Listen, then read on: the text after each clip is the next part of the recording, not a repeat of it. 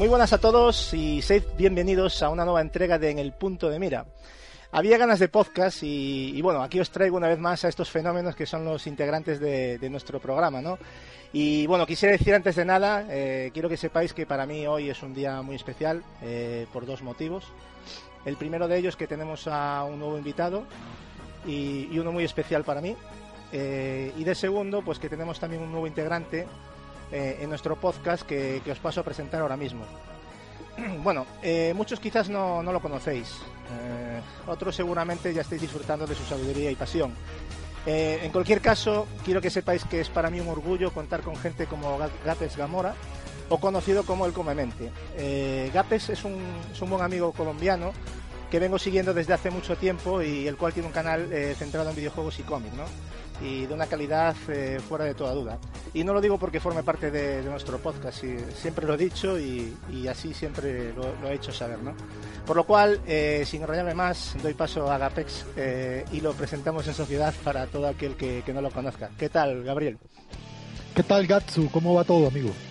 Pues para nosotros es un placer aquí tenerte entre, entre nosotros y que formes parte de, del equipo. Eh, espero que te sientas como en tu casa y si quieres decir alguna cosa antes de pasarte a hacer una pequeña entrevista, pues...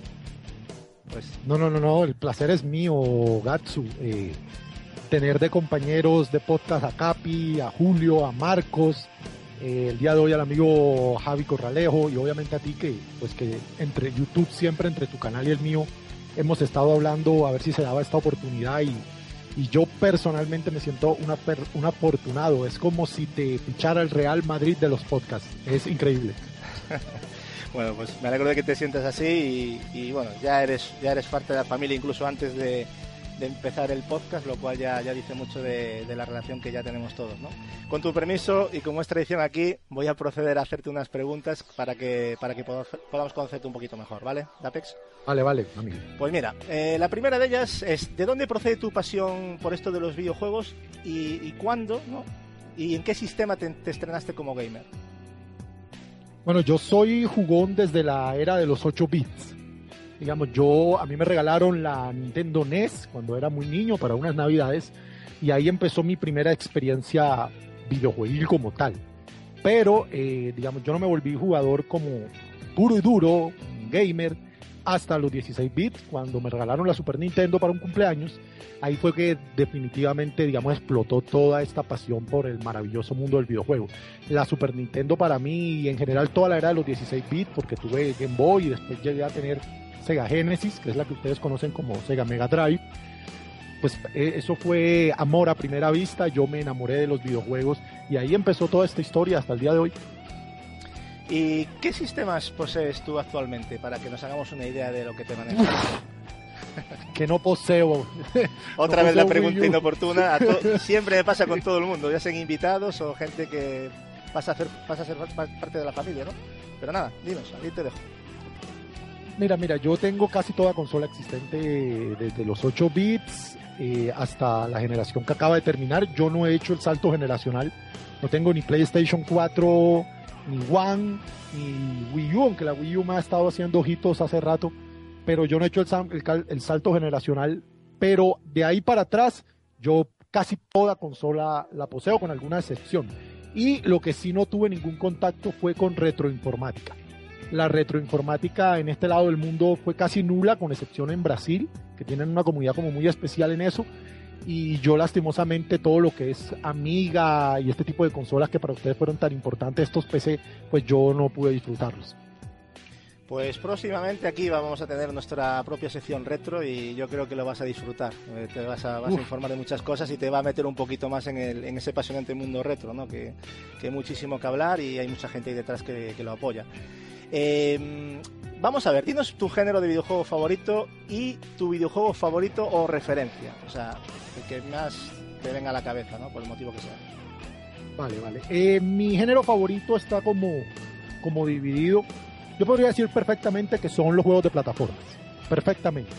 Sin embargo, desde los 16 bits, por lo fuerte que fue este género en Super Nintendo, digamos que con los RPG también tengo una, sobre todo con el rol japonés, que ya después también me enamoré del rol occidental, pero con el rol japonés por la era de Chrono, por la era de Final Fantasy VI, de Lufia, de, bueno, de todos estos grandes RPG 16 bits, yo me enamoré de ese género y hasta el día de hoy lo juego muchísimo. Pero siendo objetivo, las plataformas. Las plataformas son mi género favorito. Y el juego, no sé si te refieres a mi juego favorito como tal. Sí. O el juego que yo considero el mejor juego. No, no, tu juego favorito como referencia para ti. O sea, siempre tenemos uno muy especial, ¿no? Creo. Vale, para mí, eh, mi juego favorito de todos los tiempos, el juego que yo más he disfrutado y más veces he terminado, eh, es un empate técnico entre Chrono Tiger, Chrono Trigger realmente, mal pronunciado Trigger, Chrono Trigger y Mario 64. Del Chrono me lo podría esperar viendo tus vídeos. Del Mario 64 igual no, pero, pero sí. Hombre, es, cualquiera de los dos son, son grandes juegos, ¿no? La verdad es que sí. Y bueno, dinos un poquito aquí a la gente dónde podemos encontrarte, Facebook, Twitter, tu canal. Háblanos un poquito de dónde podemos localizarte. Vale, yo soy muy activo es en YouTube. Tengo un canal que se llama, pues como tú bien sabes, Convemente. Y eh, no es solo de videojuegos. Yo tengo dos pasiones que son tanto los videojuegos como los cómics. Los cómics son mi otra pasión. De por sí yo siempre he dicho que los cómics son mi amante. Porque yo primero me enamoré de los videojuegos, pero después conocí a los cómics y los, amo igual o más que a los videojuegos. Entonces tengo mi, primer amor que son los videojuegos y mi gran amante que son los cómics. Y el canal es exactamente esa la temática. Yo hago un video a la semana, cada domingo, y lo alterno. Un domingo videojuegos, un domingo cómics y así sucesivamente. Acabo de cumplir un año hace poquito, saqué como unos 50 o 60 videos y, esto es donde soy más activo. En Facebook pues me pueden encontrar como Gapex Gamora pero ese es, digamos, mi Facebook personal. Si quieren cuestiones de videojuegos y esto, pues el Facebook del canal que es Gapex Comemente. Oye, ¿en Twitter te manejas? ¿Andas por ahí algo? Sí, eh, en Twitter, eh, pues tengo un Twitter que es Gapex Gamora también, pero digamos, eh, soy mucho más activo en lo que es Facebook porque pues estoy todo el tiempo ahí revisando información de mi canal y ahora con, con en el punto de mira, pues también ando muy metido en lo que es nuestra página, nuestra fanpage. Sí, de hecho, ya tanto por el canal de él directamente o por la, por la red social que tenemos montada en Facebook, podéis preguntar cualquier cosa a cualquiera de los integrantes del, del punto de mira y en este caso, pues para darle la bienvenida a nuestro amigo Gapex. ¿Qué es Gapex, no? ¿O es Gapex? Porque yo a veces digo Gapex, Gape, no sé si es. ¿Cómo es exactamente? Es Gapex. Gapex. Vamos a poner el acento donde, no, donde es, porque a veces te tengo llamado Gapex y me he fijado. Vale, pues Gapex, ya a partir de ahora queda claro. Y un poquito para, para ir cerrando el tema con tu entrevista, cuéntanos, ¿qué estás jugando actualmente y cuál ha sido el último juego que te has terminado? El último juego que me terminé fue Bayonetta en versión PlayStation 3. Ya yo lo había jugado anteriormente, pero eh, lo había jugado en Xbox y quería probar si era cierto que es tan grande la diferencia entre una y otra versión. Entonces me lo compré en los PlayStation 3 favoritos, que está muy barato, y definitivamente pues sí, no hay punto de comparación entre la versión de 360 y la de y la de PlayStation 3 que, que pierde muchísimo por, sí. por, lo vertiginoso que es este juego, un juego muy rápido y tiene unas bajadas de frente terribles y tiene un par de bugs realmente molestos. Y actualmente eh, estoy jugando en la 3DS New Yoshi's Island. Yo me compré de salida la, el, el, juego en un pack que viene con una edición especial de 3DS XL y pues le estoy sacando todos los secretos y todo lo demás. Y estoy jugando en Steam lo que siempre estoy jugando en Steam, que es Left 4 Dead 2. Que muy pronto, por cierto, estás, ya sabes, ahí para una serie con, con nosotros. O sea que, vamos, vamos a liarla allí bien gorda. Pues no sé si tienes algún juego más ahí que tal o... No, no, no. Eh, estoy esperando para comprarme. Ya está ahí en el presupuesto eh, Child of Light. Yo ese juego le tengo unas ganas enormes, pero al estar en digital me, me, contuve de comprarlo, pero ya oficialmente va a salir en PlayStation Vita. Entonces, eh, digamos, tengo todas mis baterías enfiladas a comprar Vita con ese juego y, y es como la, la, compra que tengo en el punto de mira. Pues sí, le va a ir como anillo al dedo además a la Vita y yo creo que es un juego que, que le va, ya te digo, que va a hacer tus delicias seguro, porque sé que te, que te va a gustar. O sea que elijas el sistema que elijas, yo creo que lo vas a disfrutar sabes que tienes la versión de no es física pero tienes la caja con bueno con una claro pero es que Gatsu esa, esa, esa versión de PlayStation 3 es una edición de coleccionista hermosa pero sin el juego. Claro, es comprar el juego sin el juego y yo me siento un poco sé. pelotudo haciendo eso. Pero dentro de lo malo digo no dentro de lo malo pues por lo menos tienes como digo yo tengo la caja tengo algo ahí no que ya sé que no es lo mismo nunca lo va a sustituir pero bueno dentro de lo malo, lo prefiero. Pero ahora está la versión de Vita, ¿no? Ahora está la versión de Vita, que entre otras cosas, a raíz de un video tuyo en tu canal fue que la descubrí y me has obligado a comprar esa consola que no, te, no estaba en mis planes. Te odio. bueno, pues nada, ya, te, ya, te, ya lo financiaremos entre los dos, ya iremos viendo las cuotas, ¿vale? De, mensuales. eh, bueno, Gapex, eh, pues un placer inmenso para mí contar con tu participación, de verdad, y sobre todo tu amistad, porque ya te considero un amigo, y espero que te sientas cómodo en esta gran familia que somos, ¿de acuerdo? Hombre, si aquí todos son unos crack colegas, aquí pasaremos horas y horas hablando de videojuegos. Perfecto, pues nada, ponte cómodo que en nada empezamos y, fuerte además. Bueno, gente, y no menos importante es el invitado de hoy. ¿eh? Él, no se considera nada especial en esto de los videojuegos, pero para mí tiene lo más importante que no todo el mundo tiene, esa pasión y, las ganas por jugar, ¿no? Aparte de esto, eh, Javi Corralejo, que es así como se llama este personaje, eh, es una gran persona que tuve el placer de, conocer gracias a, mi anterior participación en el podcast de Dabris de, La Voz de los Gamers y que desde entonces, pues bueno, mantenemos una, grandísima amistad, ¿no? Para que os hagáis una idea, Javi vino a conocernos a Capi, a Bonoman y a mí a la pasada Retro Madrid, eh, bueno, sacrificando sus horas de sueño y yendo de reenganche a trabajar, algo que él no le da importancia, pero nosotros sí. Y bueno, que simplemente quería decirlo. Sin más rollos, quiero darle paso a Javi. Javi, bienvenido a tu casa. ¿Qué tal estás, chaval? Pues me has dejado a cuadro. A ver qué digo yo ahora. no, no he dicho, he dicho todo verdades. Nada, ya sabes, encantadísimo. En mi, en mi primera participación en un podcast y qué mejor manera y qué orgullo de estar en el tuyo, en el punto de mira. Yo espero que te, que te sientas cómodo, además eh, conoces a la gran mayoría de, las personas y bueno, ya sabes que aquí hay, hay buen ambiente y, y, eso se nota, ya, ya lo has notado tú desde el primer momento, ¿no? Voy, a, Voy, a proceder, si eso, a, hacerte las preguntas también para conocerte un poquito. Eh, quisiéramos saber, bueno, de dónde procede tu pasión por esto de los videojuegos y, cuál es el sistema en el que te, estrenaste, ¿no? Como gamer también. Bueno, pues yo creo que hay que... Un poco de arqueología hay que hacer.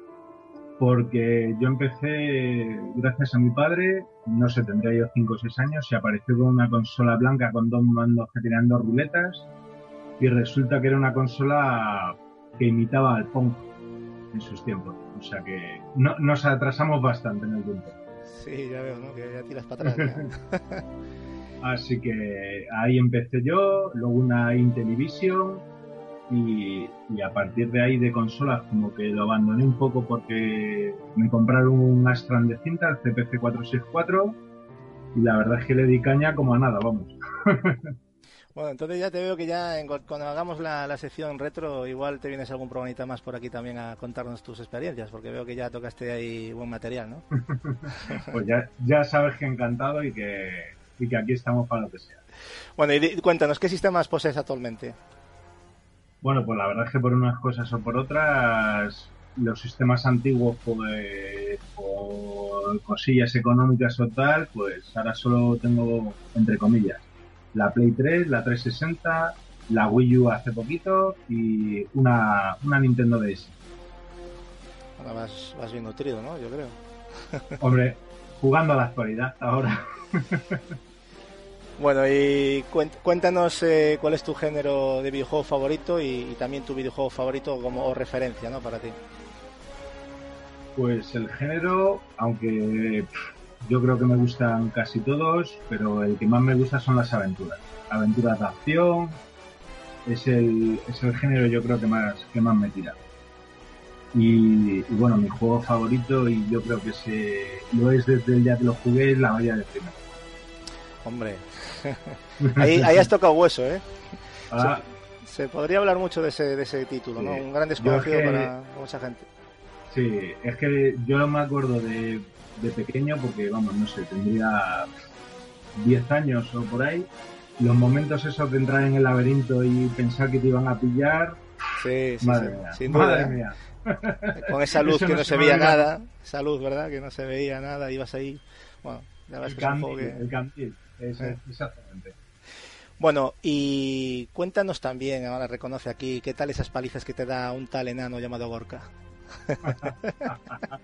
bueno, pues todavía no me mete ninguna, pero ya no le puedo engañar dándole un mando y que está jugando porque ya lo sabe. está progresando adecuadamente, ¿no? Por lo que me llegan informaciones. Pues sí, pues sí. Y, vamos, en breve ya el mando se le pega a las manos como si fuera un apéndice suyo, así que así que en breve estará dando la caña. va a sacar seguramente buena cosa de, un padre como tú. O sea que nada, desde aquí le mando un saludo a este gamer, a este gran pequeñajo gordo. Bueno, y bueno, con tu permiso solo también, pues hacerle una mención a Adriana, que es mi, otra hija que tiene 11 años. También es cierto.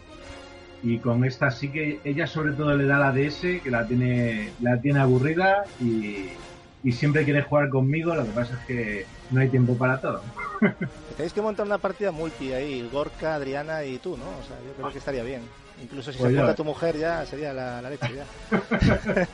pues sí, sí, la verdad es que sí. Bueno, y cuéntanos dónde podemos encontrarte, Facebook, Twitter, cuéntanos un poquito si tienes algún canal. Yo sé que subiste un vídeo, eh, pero que me hizo mucha ilusión, por cierto. Pero bueno, no sé, cuéntanos. bueno, YouTube es, es a modo testimonial, así que yo más que nada lo uso para, pues, para eso, para ver vídeos vuestros y para estar informado. Y sobre todo, donde más, donde más estoy es en Twitter, que es pues Gorkadri, y, luego en Facebook Javi Corralejo. Que bueno, pues entre los momentos de parada del taxi de tal, pues aprovecho para no perder onda. Hay que decir que nosotros eh, hemos sido difundidos vía taxi por este hombre, o sea que ya pasó con la voz de los gamers y me imagino que con el punto de mira también. efectivamente, el punto de mira ahora está ahí, vamos, más arriba que nunca en el taxi. Así que con eso contar siempre. Muy bien, pues oye, y por último, ¿a qué juegos estás jugando actualmente y cuál fue el último que te acabaste, no?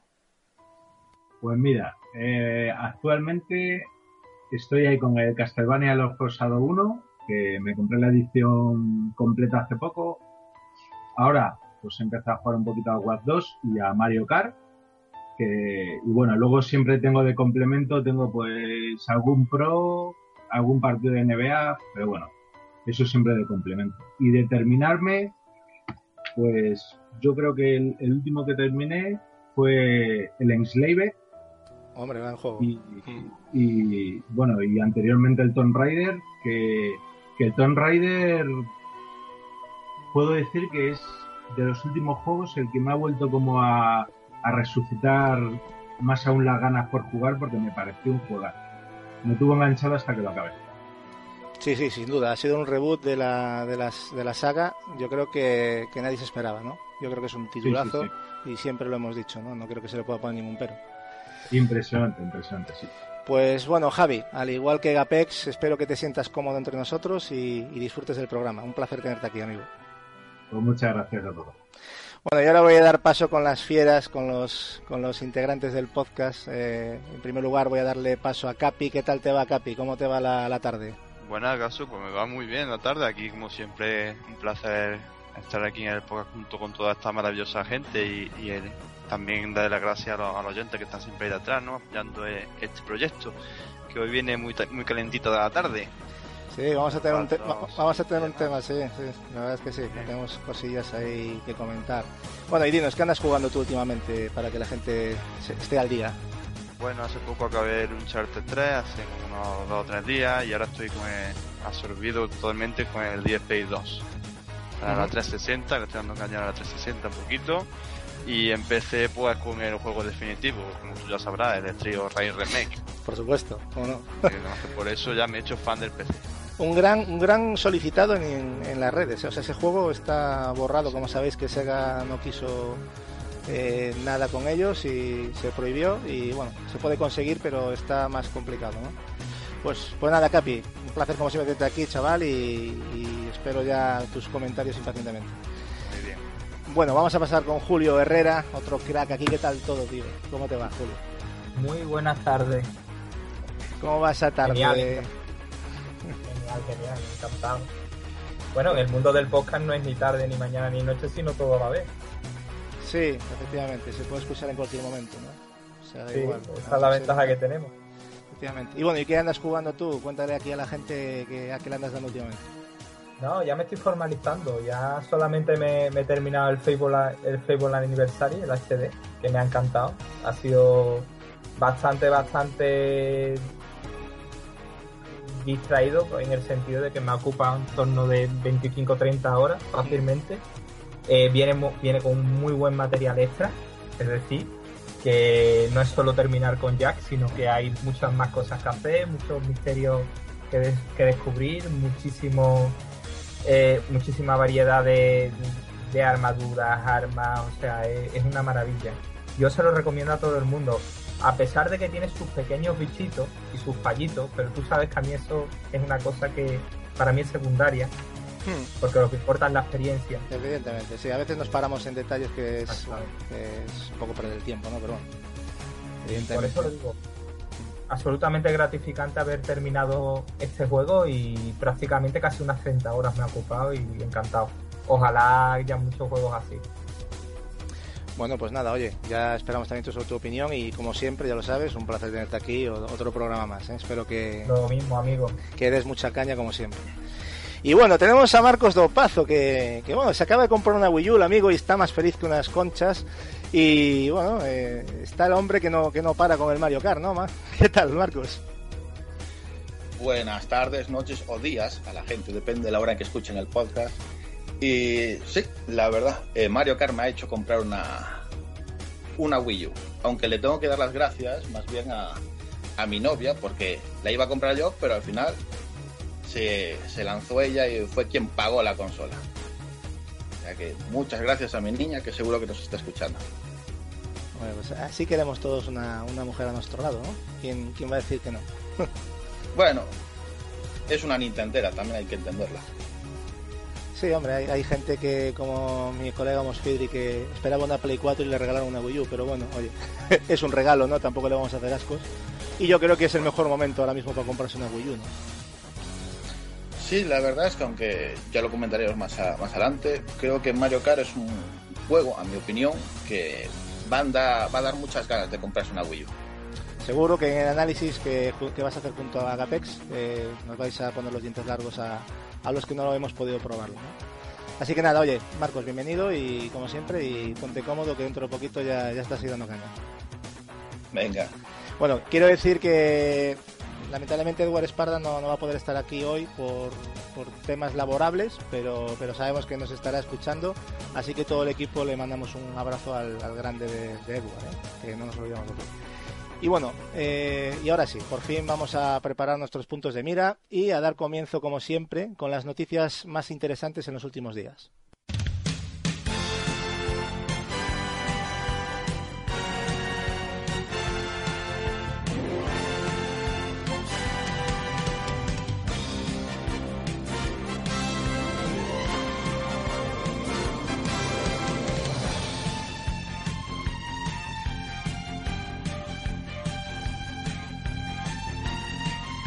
Bueno, no podemos empezar de otra manera las noticias que no sea dando la que ha sido notición del año, aunque, por lo menos para mí, ¿no? Aunque por muchos ya, ya esperado.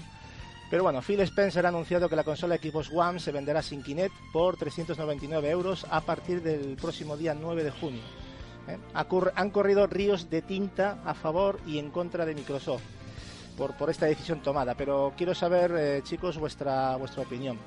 Eh, la primera pregunta es, ¿qué opináis de este comunicado bomba por parte de Microsoft y cómo lo, valoráis eh, respecto al futuro de la consola y del propio Kinect? Por ejemplo, tú, Gapex, que te estrenas. Amigo, para mí es una excelente noticia, era más que previsible, pese a que ellos dijeran que no.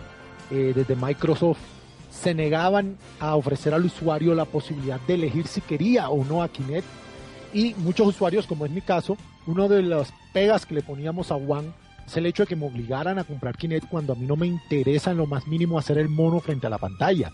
El que quiera hacerlo, bien por él.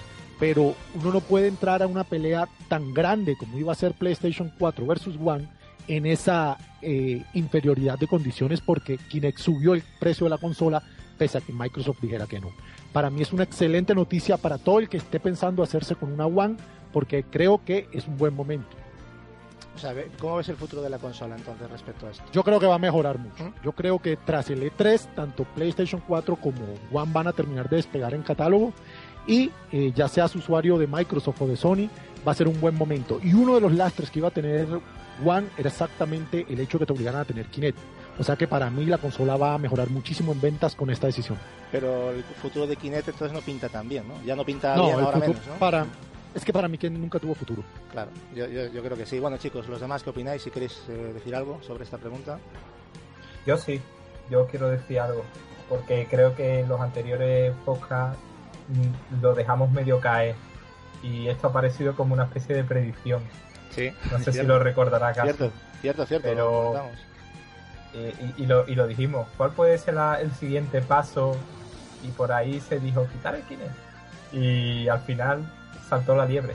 Aquí lo tenemos. Sí, sí, sin duda. Eh, Era algo que mucha gente lo, también se lo olía, ¿no? Pero nunca pensábamos que fueran capaces de hacerlo por lo que supone, ¿no? Porque hay que pensar lo que supone, no solo la rebaja de precio. Sobre todo Gasu, a los pocos meses de, de haber implantado y habernos vendido toda esta idea de que el Kinect iba a ser todo Exactamente. un centro multimedia y todo eso, ¿no? Eh, efectivamente. Eh, Que era en, básico. en ese sentido yo me alegro mucho, yo me alegro mucho por la gente que no quisiera ser Kinect, que por obligación, porque quería la, los juegos de Xbox One, han, han tenido que promulgar con, con eso, ¿no?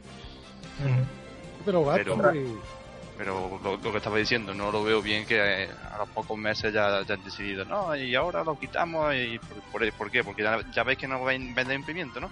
Ya veis Claro. que no va bien el mercado, que se está yendo PlayStation 4 y ahora es el momento, ¿no? Y ahora todas las tiendas llenas de parece una falta de respeto mano. a la gente que ha apostado por la consola, pero bueno, aún así es una buena decisión que tenían que haber tomado de lanzamiento. pero. Capi, mencióname un super triple A enfocado al público más hardcore. Nombre que a mí no me gusta la palabra hardcore. Al jugador tradicional que sea para Kinect en One. No, ninguno, por eso Nada, digo nada, que, que el problema no es Kinect, haber- amigo. El problema no es Kinect, el problema es que ahí no hay nada que jugar.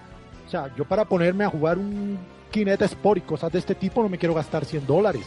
Claro, Olvídate. por eso digo, es una buena decisión, pero que tenían que haber tomado de lanzamiento. Sí, yo estoy con Capi. a la gente. Es que se nos ha vendido otra cosa, Gapex. Eh, realmente Microsoft no ha vendido eso. Ha vendido que iba a ser un dispositivo imprescindible, indivisible, y al final eh, no ha sido así. Y de hecho lo podéis ver en el catálogo. O sea, han pasado ocho meses, ¿no, chicos? ¿Y qué hay a, a día de hoy? Es que no hay nada. O sea, no, es- no hay interés alguno por ninguna compañía. Teniendo ellos cosas que ofrecer mucho más interesantes. ¿Tú te imaginas que hubieran quitado Kinect, no hubieran ofrecido la posibilidad de que Kinect fuera obligatorio y más bien hubieran implantado este nuevo sistema operativo que emula a Cortana, la de Halo? Yo creo que ellos lo que no quisieron fue aceptar que Kinect fue una apuesta que perdieron y, y querían ir contra viento y marea a demostrar que no había sido un fracaso y pudieron ofrecer un producto mucho mejor. Una cosa, chicos, yo quisiera que opinarais sobre unas declaraciones de, de Phil Spencer, ¿no? A raíz de esto. Eh, ha dicho básicamente este señor que tras haber dado la noticia que Microsoft seguirá apoyando a Kinect en el futuro como lo hemos hecho hasta el día de hoy.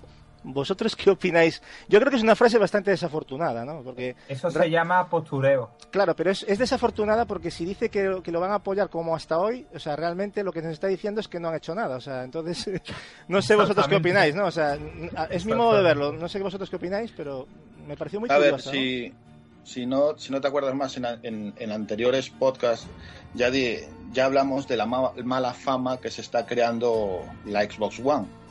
Eh, desde el principio se han ido echando marcha atrás constantemente de sus políticas.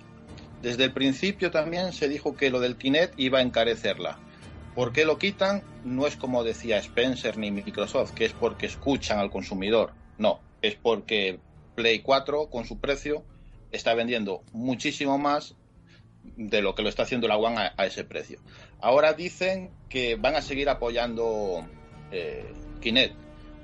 Creo que cualquier persona, y aunque no sepa del tema, lee esas declaraciones y sabe que son aguas de mayo, o sea, es despejar una cortina de humo, porque Kinect creo que se va a quedar ahí en un rincón y nadie se va a acordar de ella.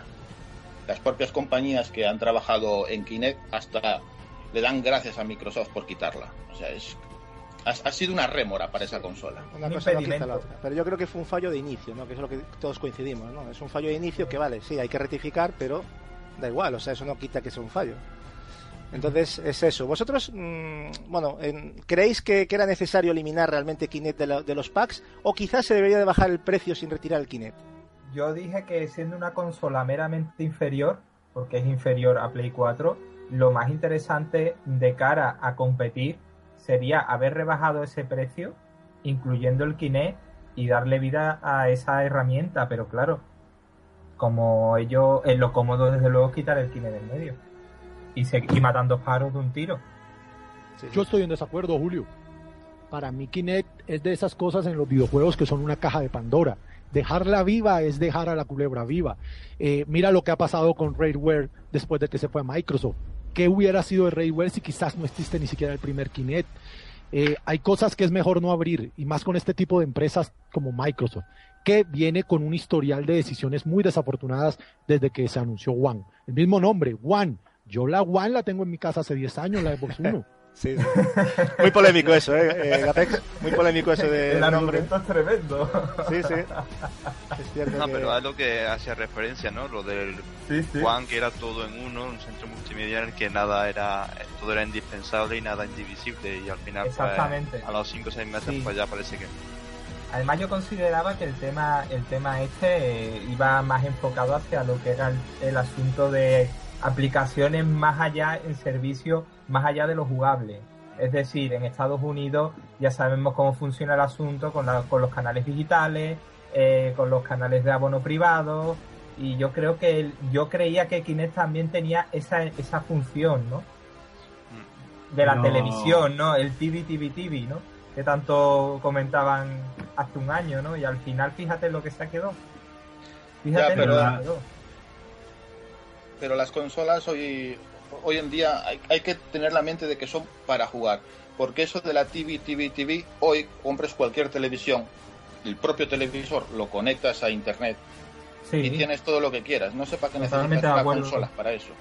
Entonces ahí creo que Microsoft pues se equivocó, pero completamente. Buscó un nuevo camino y se perdió. Yo lo veo así. Yo creo que se ha perdido. Se ha perdido totalmente. Yo lo veo. La, pena, la pena es que ya tenían experiencia con el Kinect de la 360. Nos lo vendieron también como que iba a ser una experiencia nueva, que íbamos a flipar todos, ¿no? De que, de que iba a ser una nueva forma de jugar. Y se ha visto que ha sido engañar a todo el mundo. Hombre, yo entiendo que no puedan decir a las que a las ha sido un fracaso, porque no lo pueden decir. Pero con los hechos de quitarlo de ahí, ¿quién va, ¿quién va a desarrollar un juego para Kinect si ya nadie lo va a tener? Exactamente. Por eso hablábamos de un pack unido, de, mantener el pack en el sentido de decir, bueno, apoyamos de verdad Kinect y simplemente lo queremos ser competitivo y bajamos el precio. Claro, es que ahí es el paso en falso. Yo creo que esto es un nuevo paso en falso de Microsoft. ¿eh? Yo, es mi opinión. Eh, yo creo que debería de haber rebajado el precio y mantener Kinect. Ya sé que para mí, para mí es atrevida prepotencia. Para mí es pura prepotencia. Lo hizo muy bien Microsoft, lo hizo muy bien Microsoft pese a Kinect con 360. Y creo que se pintó un escenario muy diferente al que se va a encontrar con One y con PlayStation 4. Y es pura y física prepotencia. Sí, o pensar más en la carrera con PlayStation 4 que en el usuario, ¿no? diría yo, porque realmente está más mirando las ventas que, hacer uso de, dispositivo Kinect. Yo no sé, yo. Para finalizar esto y tampoco enrollarnos mucho, porque si no podemos hacer debate, evidentemente. Eh, simplemente, brevemente, quiero que respondáis todos. ¿Os sentís engañados por Microsoft como consumidor, visto este movimiento? A ver. Julio, tú, eh, siendo sincero, una videoconsola está para jugar. Y se ha demostrado, o sea, al final la, la lógica es aplastante. Y, y sobraba, por desgracia aunque ellos intentaron hacernos creer lo contrario, que iba a tener múltiples aplicaciones, no solo jugables, al fin y al cabo se ha demostrado. Es carne de tienda de segunda mano. Sí. Eh, yo no me siento engañado. Porque yo no compré la consola. Ah, hombre, claro. Entonces, yo como consumidor no me puedo sentir engañado porque a mí no me yo no compré algo ahora. El que la compró de salida y ahora la van a vender más barata y sin el Kinect, Uf, eso es que puedes opinar. con ellos sí nos sentimos engañados. Claro, Yo, me pongo, yo me pongo en la piel de esas personas. Yo tampoco tengo una One, pero si yo confío de, salida en una consola, pese a tener ese dispositivo y tal, digo, bueno, venga, vamos a confiar en que van a hacer algo bueno con Kinect y que van a sacar lo que dijeron ellos, ¿no? Una experiencia jugable totalmente novedosa y que, eso va a incrementar. El, la calidad de los juegos Next Gen. Vamos a pensar eso, ¿no? Y luego a los cinco meses la quitan. Hombre. Es que es eso. Pues Mira, yo. Eh, hablemos de exclusivos, no de Kinect, ¿sabes? Que era lo que yo pensaba a- aquel maravilloso día por esta fecha del año pasado. ¿eh? Yo decía, bueno, ¿y los exclusivos qué? Y, y era todo, todo el mundo multimedia de Kinect y el... El fútbol americano. Exactamente, exactamente. Y mucha gente multirracial comentando 25.000 cosas distintas y venga, y venga TV, venga TV. Y, y tú te quedabas así como diciendo, pero bueno, ¿pero esto qué? ¿Una consola? ¿Qué me están vendiendo? Esa es la pregunta. Bueno, yo voy a ser muy breve. Yo suelo decir que aunque yo no la he comprado, pero sí creo que es un engaño y qué menos que a la gente que lo hubiera comprado que la que la regalen algo o que la compensen de alguna forma porque vamos los van a perder si no.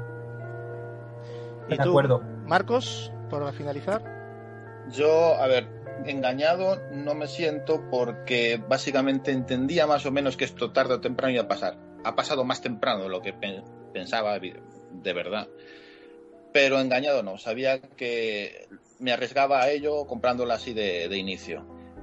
Y lo que me llama la atención es que Nintendo, me acuerdo yo que en su momento me compensó cuando compré de inicio la 3DS. Y Microsoft no ha tenido ni un mísero detalle con, con esos eh, seguidores de su marca. Es lo único que me da Es pena. que, es que es muy importante eso que acabas de decir y junto con lo que ha dicho Javi, ya para cerrar. Hay gente que, que critica, la gente que está criticando este, valga la redundancia, este, est- esto que se está diciendo de Microsoft, porque, digamos, eh, sabíamos que en un tiempo eh, la consola se iba a vender sin eso, entonces por lo tanto deberíamos esperar a comprarla. Y mi pregunta es, que ya sería para otro debate, ¿y si toda la gente en el lanzamiento de la consola esperase a esos ocho meses? ¿Qué pasaría con hoy en, hoy en día? Pues que no existiría, amigos. Entonces yo creo que esas personas que hemos apostado por One con todo, creo que por lo menos, y ahí estoy con Javi, debería dar un tipo de gratificación a, a los que han apoyado el sistema desde el día uno. Solo tengo que, que decir eso, porque lo he escuchado bastante, no sé si vosotros también. Y eso de esperar para comprar, no, perdona. Si esperas para comprar, al final lo que pasa es que el mercado se va al carajo, básicamente. Entonces, yo creo que eso es. Bueno, y pasamos al siguiente tema ya, porque es un tema muy interesante este de Microsoft, pero bueno, ya quería traerlo con, con palillos, pero al final ya sabía que se me iba un poco de las manos. Eh, bueno, se ha sabido que las ventas de Watch Dogs de Ubisoft, eh, que salió el pasado día 27 de junio, han sido impresionantes. ¿eh? Se le ha preguntado a la propia Ubisoft y estos han certificado que, que ha sido el juego más vendido durante las primeras 24 horas en toda su historia. Por lo, tal, por lo tanto, o sea, es una muy buena noticia para, para Ubisoft, ¿no? Realmente, o sea, que el juego se ha vendido bien pese a todo, la pregunta es para todos, ¿qué os parecen los datos de ventas iniciales de este Watch Dogs? ¿Para vosotros era lo esperado? Por ejemplo, Javi. Pues yo creo que al final sí, porque aunque se han presentado multitud de tráiler, pero la gente tenía muchas ganas. Entonces yo creo que, que ha sido espectacular, vamos. O sea, a mí me ha dejado impresionado, ¿eh? Y eso que yo, nada más poner el juego, ya sé que me va a gustar. Sí, ¿no? a mí me dio una sensación también parecida. ¿Los demás? Eh... Yo, yo pienso que hay que darle la enhorabuena a Ubisoft por el hype creado. De acuerdo totalmente. Eh, a ver, yo no puedo dar una opinión muy franca de- del juego porque no es que tenga muchas ganas de comprarlo a estas alturas, pero por lo que he visto, eh, tampoco veo que sea la quinta maravilla que nos han vendido.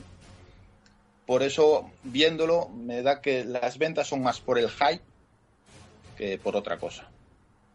Yo pienso Para mí es una felicitación enorme a Ubisoft.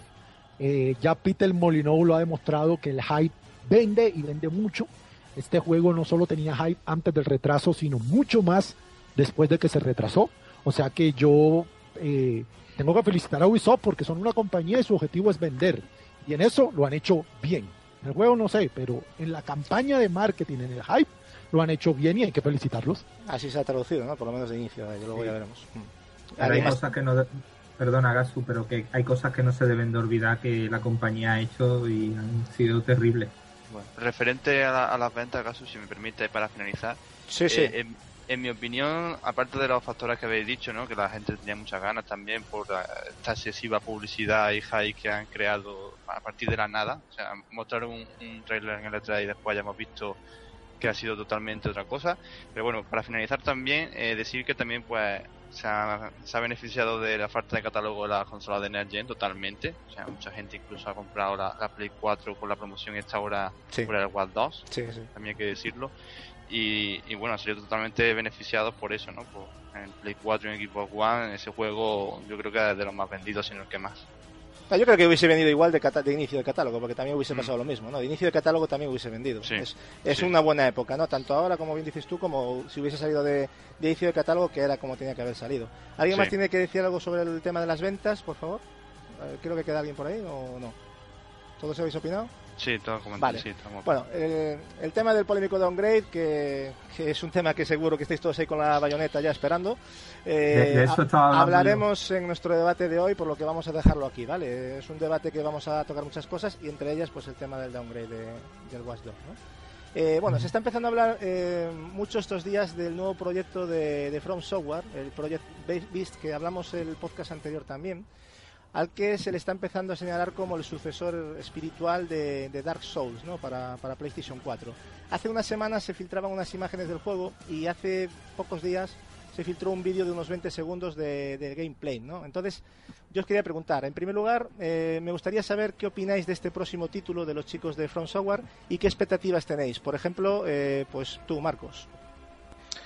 A ver, yo creo que eh, siendo exclusivo de Play 4 se van a dar un pelotazo porque, no sé, Dark Souls eh, ha calado y es un juego que él solo vende un montón de copias, o sea, ve- vende barbaridades.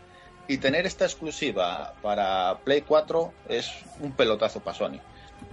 Hombre, por los 20 segundos que se ha visto y lo poco que se, lo poco que se ven las fotos, hombre, no se puede opinar nada, pero ya solamente por el género que nos van a ofrecer, es un puntazo para Sony. ¿Y los demás?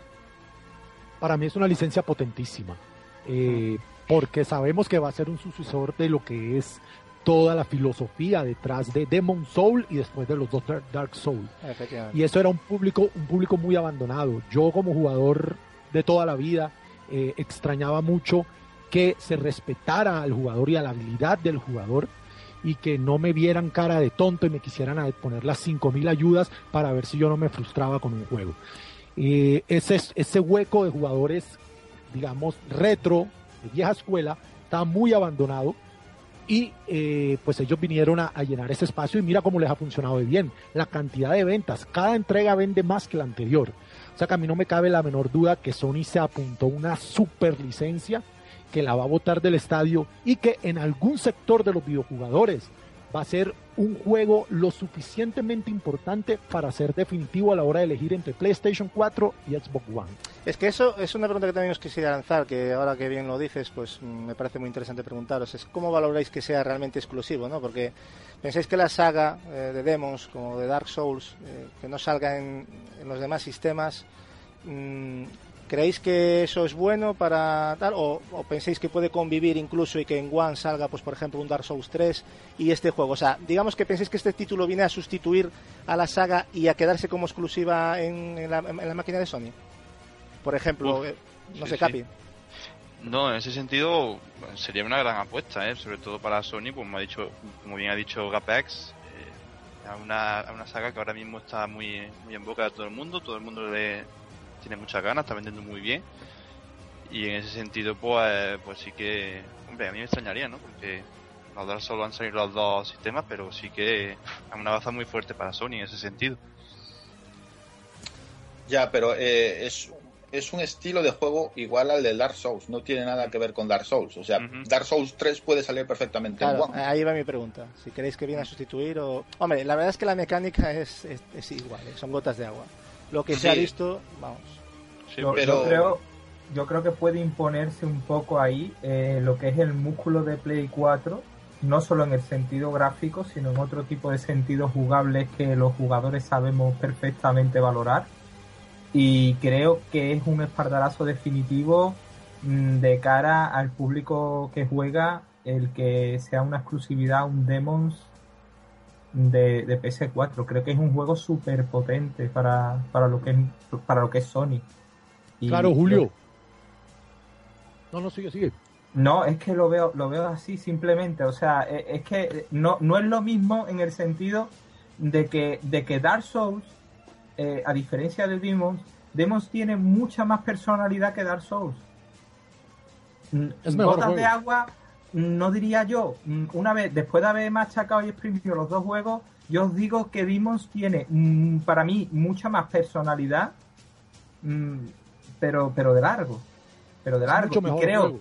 que eso asociado a, a lo que es Sony, a lo que es Japón, mm, mm, veo, veo por ahí mucha fuerza. O sea, creo sí. que va a ser un exclusivo súper potente y un vende consola. Sin duda. Por lo menos a mí, yo, yo estoy en duda. Veo que una tiene un Demons de última generación y que la otra no. Y yo no me lo pienso. Yo tampoco, sobre todo que en PlayStation 4 con esa potencia, ese tipo de juegos para poner muchísimos enemigos en pantalla y escenarios muy grandes, Sí. Gana, enemigos gana, desafiantes. claramente gana. Y eh, yo estoy de acuerdo 100% contigo. De los tres, Demon Soul no solo es el más desafiante, sino es el juego con más carisma. Se fue un poquito, no se le puede decir que se casualiza, porque Dark Soul 1 y 2 son, siguen siendo juegos duros de roer Sí. pero, pero sí se ha mermado, o sea, digamos, se, se extendió un poco el margen de público al que se podía llegar. Y, y Gatsu, no Soul estamos hablando de gráficos, ¿eh? No hablamos de No, no, no, no, no, se entiende no, no, perfectamente no, eh, lo que estás diciendo. Hablamos de diseño Lo sé, lo sé, lo artístico, sé. Claro, hablamos claro, de es una consola más Ujú. potente y al ser más potente eh, a la hora de, de enemigos en pantalla, eso es realmente decisivo. Yo, yo lo resumiría más en que es un género o un tipo de juego que ha cogido una moda ahora muy fuerte y vende mucho. O sea, ya solamente ese tipo de género vende. Y es ahí donde se ha ganado más que en los gráficos o en la potencia de la consola.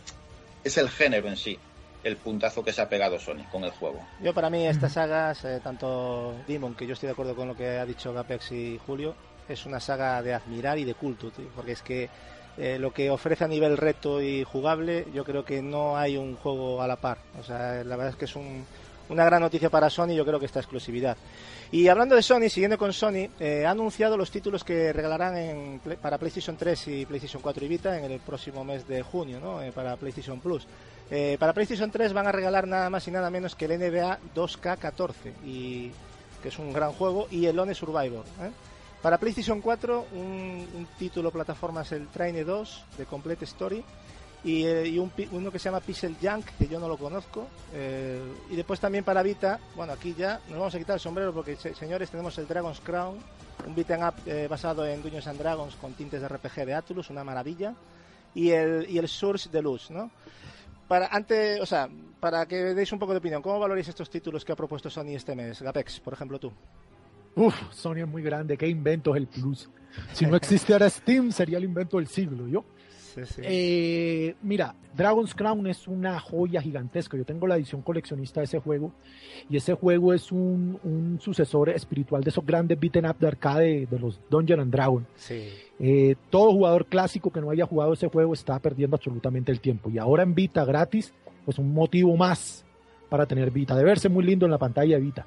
Sí. Con respecto a los de PlayStation 3, eh, yo voy a decirle a todo el que no conozca Train 2 que tiene que jugar ese juego. Yo soy un gran amante de las plataformas y ese juego es un juego mezcla de juego de puzzle o de puzzle, como pronuncian tan literalmente el inglés ustedes los españoles, juego de puzzle mezclado con plataformeo del bueno y con Sí. un estilo artístico hermoso. Bueno, eso sería para, regalo, sería para Play uf. 3, ¿eh? Para Play 4, no para, para Play 3. Sí, no, Ah, para Play es para 4. Play Claro, 4. que como dijiste Play 3 es... Uf.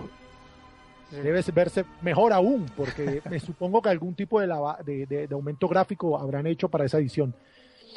Yo sigo defendiendo mucho el Plus y creo que Nintendo debería y las demás compañías deberían seguir ese ejemplo, porque realmente es, es motivador tener un servicio como ese. Es que son juegos que, o sea, podría tirar de, otro, de otros tipos de juegos que dice, va, este no lo he vendido mucho, venga, lo metemos en el Plus. No, están metiendo títulos como el Dragon's Crown y el NBA Super 2K. triple A. O sea, efectivamente, no hay más que decir. No sé los demás si tienes algo que decir sobre estos títulos, chicos.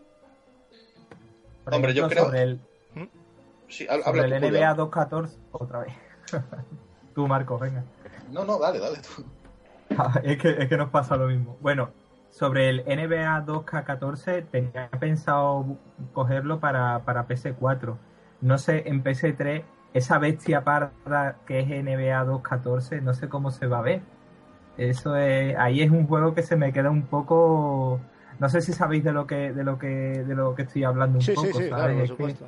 es que es una, es un juego que destaca en nueva generación es el, lo, lo más brillante que ha salido, ciertamente. O sea, eh, estamos ante, ante una exposición gráfica tremenda, tremenda. Y, y en PS3 no sé cómo se nos va a quedar eso.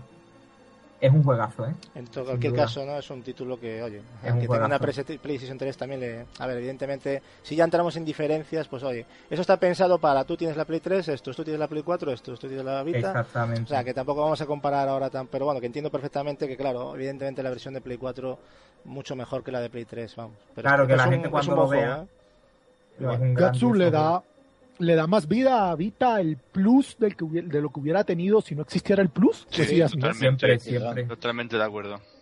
A eso, a eso quería, a eso quería ir yo, porque este mes es Dark, eh, el Dragon's Crown, pero es que el mes pasado fue Muramasa. Claro. Y, podía- Exactamente. y podías comprar el, siendo del Plus, podías comprar el Killzone eh, Mercenary por 14 euros. Sí, son muchas cosas. La verdad es que yo creo que el Plus es un sistema que está triunfando y que yo creo que es muy bueno para captar. O sea, tú pagar realmente 50 euros por una suscripción o 50 y pico que puede valer en un año para todo lo que al final regalan, vale, que son juegos que como dejes de suscribirte, pues pierdes los juegos y no los vas a tener ahí físicamente. Pero oye, jugarlos ya, ¿no? Ya el hecho de jugarlos por 50 y pico euros en un año, Claro. no me Estamos parece... hablando Gazuka es lo que vale un juego nuevo. Claro, 50 claro. euros. Ah, o sea, Claro. realmente yo creo que no se le puede sacar mucho. ¿no? De todas maneras, antes de pasar a la siguiente noticia, recordaros que el próximo día 4 de junio desaparecen de la PS Plus los siguientes títulos: el Stick It to the Man, el Payday 2, el Brothers eh, A Tale of, of Two Sons, que es un juegazo. Lo vi en tu tremendo. canal. Lo viste, ¿no? Es un juego muy muy bonito además, eh, yo lo recomiendo personalmente. El Muramasa, como bien decía eh, Marcos, que también desaparece, y el Everybody's Golf de Vita, que es un juego de golf muy divertido. Así que bueno, eh, no es necesario que os lo bajéis a la consola, pero solo con marcar la descarga y dejar que empiece y luego la anuláis y de esta forma ya los juegos los tendréis para siempre, ¿no? O sea que si os habéis despistado, que ya no es el primero que le pasa, pues os aconsejo que vayáis a la Store y que y que los guardéis, ¿no? Porque nunca se sabe cuándo, si queréis jugarlo en algún momento, ¿no? Bueno, voy a pasar con otra noticia eh, de unos grandes. Los chicos de, de CD Projekt eh, han anunciado recientemente, y como viene siendo habitual eh, cada año, un evento en directo que se va a difundir vía streaming el próximo día 5 de junio a las 8 de la tarde españolas. Eh, viene a ser las 11 de la mañana en Los Ángeles, ¿no? Donde se va a mostrar un nuevo gameplay de The Witcher 3 eh, Wild Hunt, entre otras cosas. Entonces, bueno, ya os pregunto directamente, ¿cómo valoráis esta noticia y qué opináis de este grandísimo juego para Play 4, One y PC? Por ejemplo, pues mira, Javi, que te veo muy callado. Bueno, pues nada, el- entre todo el miedo que hay a- al famoso downgrade, pues yo aún así creo que va a ser un juegazo. O sea, yo creo que va a ser de lo mejor que hay así más o menos en el panorama que salga. Sí, yo creo que va a ser techo, ¿no? Eh, Sí. Parece techo tecnológico, ¿no? Con todo lo que se ha visto, junto con The Division. Yo creo que son los dos juegos eh, que más, que gráficamente más llaman la Sí, atención, a- ¿no? Aparte que yo creo que, que los que tenéis las consolas de nueva generación, pues tendréis muchas más ganas de ver algo que os destellen los ojos, ¿no? De que os asombre. Sí, sí. ¿Los demás? ¿Algo que decir? Tengo, tengo curiosidad por, o sea, por- por ver si va a haber muchísima diferencia entre la versión ultra de PC, que seguro que sí, y lo que nos presenten en Play 4 y, y en One. Seguro que será brutal, lo que me llevará a pensar que llegará el momento en que cuando lo vea diré, ¿tendré que cambiar de tarjeta gráfica? Eh, voy a Sí, añadir algo. Bueno, pero no has, pre- no has contestado bueno, a la pregunta realmente. Ah, ¿Cómo valoras la noticia del lanzamiento? O sea, Marcos, porque te has metido en otro Eh, tema. Sí. Sí, el lanzamiento, hombre, el lanzamiento no. Te van a enseñar un vídeo, pero el lanzamiento todavía no sabemos ni cuándo es. Sabemos que es en el 2015, pero. So- serán 45 minutos de. De ver un De vídeo de, de- de ese- exacto, de belleza visual sin parangón. También habría que entrar caso en el debate de que si lo que vamos a ver es lo que nos vamos a encontrar en el juego, ¿no? Pero bueno, Sí, bueno, eso ya también forma parte de... Pero bueno, pero tú- se, se lleva bastante ahora lo de lo de emitir vía streaming, ¿no? Para, para lo que hemos dicho, ¿no? Transmitir ahí el high y demás y a ver si a ver si sabemos más del título. De todas maneras, yo quiero decir una cosa y quiero romper una lanza a favor de CD Projekt. Yo y creo que eso ya lo podéis comprobar. Eh, esta gente, todo lo que ha sacado en vídeo antes de sacar el juego, luego el juego era lo que se vio. O sea, creo que son de los pocos. Podéis ver el ejemplo en el de Witcher 2, incluso en el 1. O sea, es una gente muy seria en ese aspecto y no vive de, de, estas cosas como si viven otras compañías que luego hablaremos. Y, pero bueno, con los DLC. Sí, bueno, efectivamente, que tienen unas políticas de empresa que es alucinante para lo que es el consumidor, pero bueno.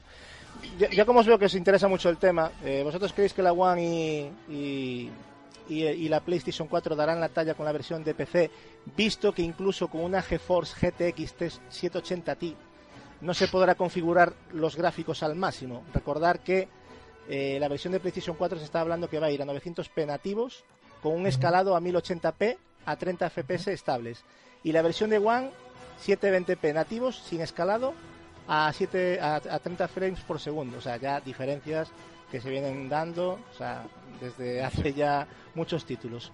¿Cómo creéis que, va a ser esto eh, realmente? ¿Va a haber diferencias con la versión de PC? ¿Las consolas de nueva generación van a quedarse yo, Yo creo que aquí se va a ver ya, se va a ver claramente el músculo que tiene que tiene el, el PC y aquí no hay discusión que valga, o sea, está claro. Eh, pero yo espero que las versiones de consola se vean cuando menos muy bien, porque The Witcher 2 en 360 se veía muy bien. Sí, es cierto, maravillosamente bien.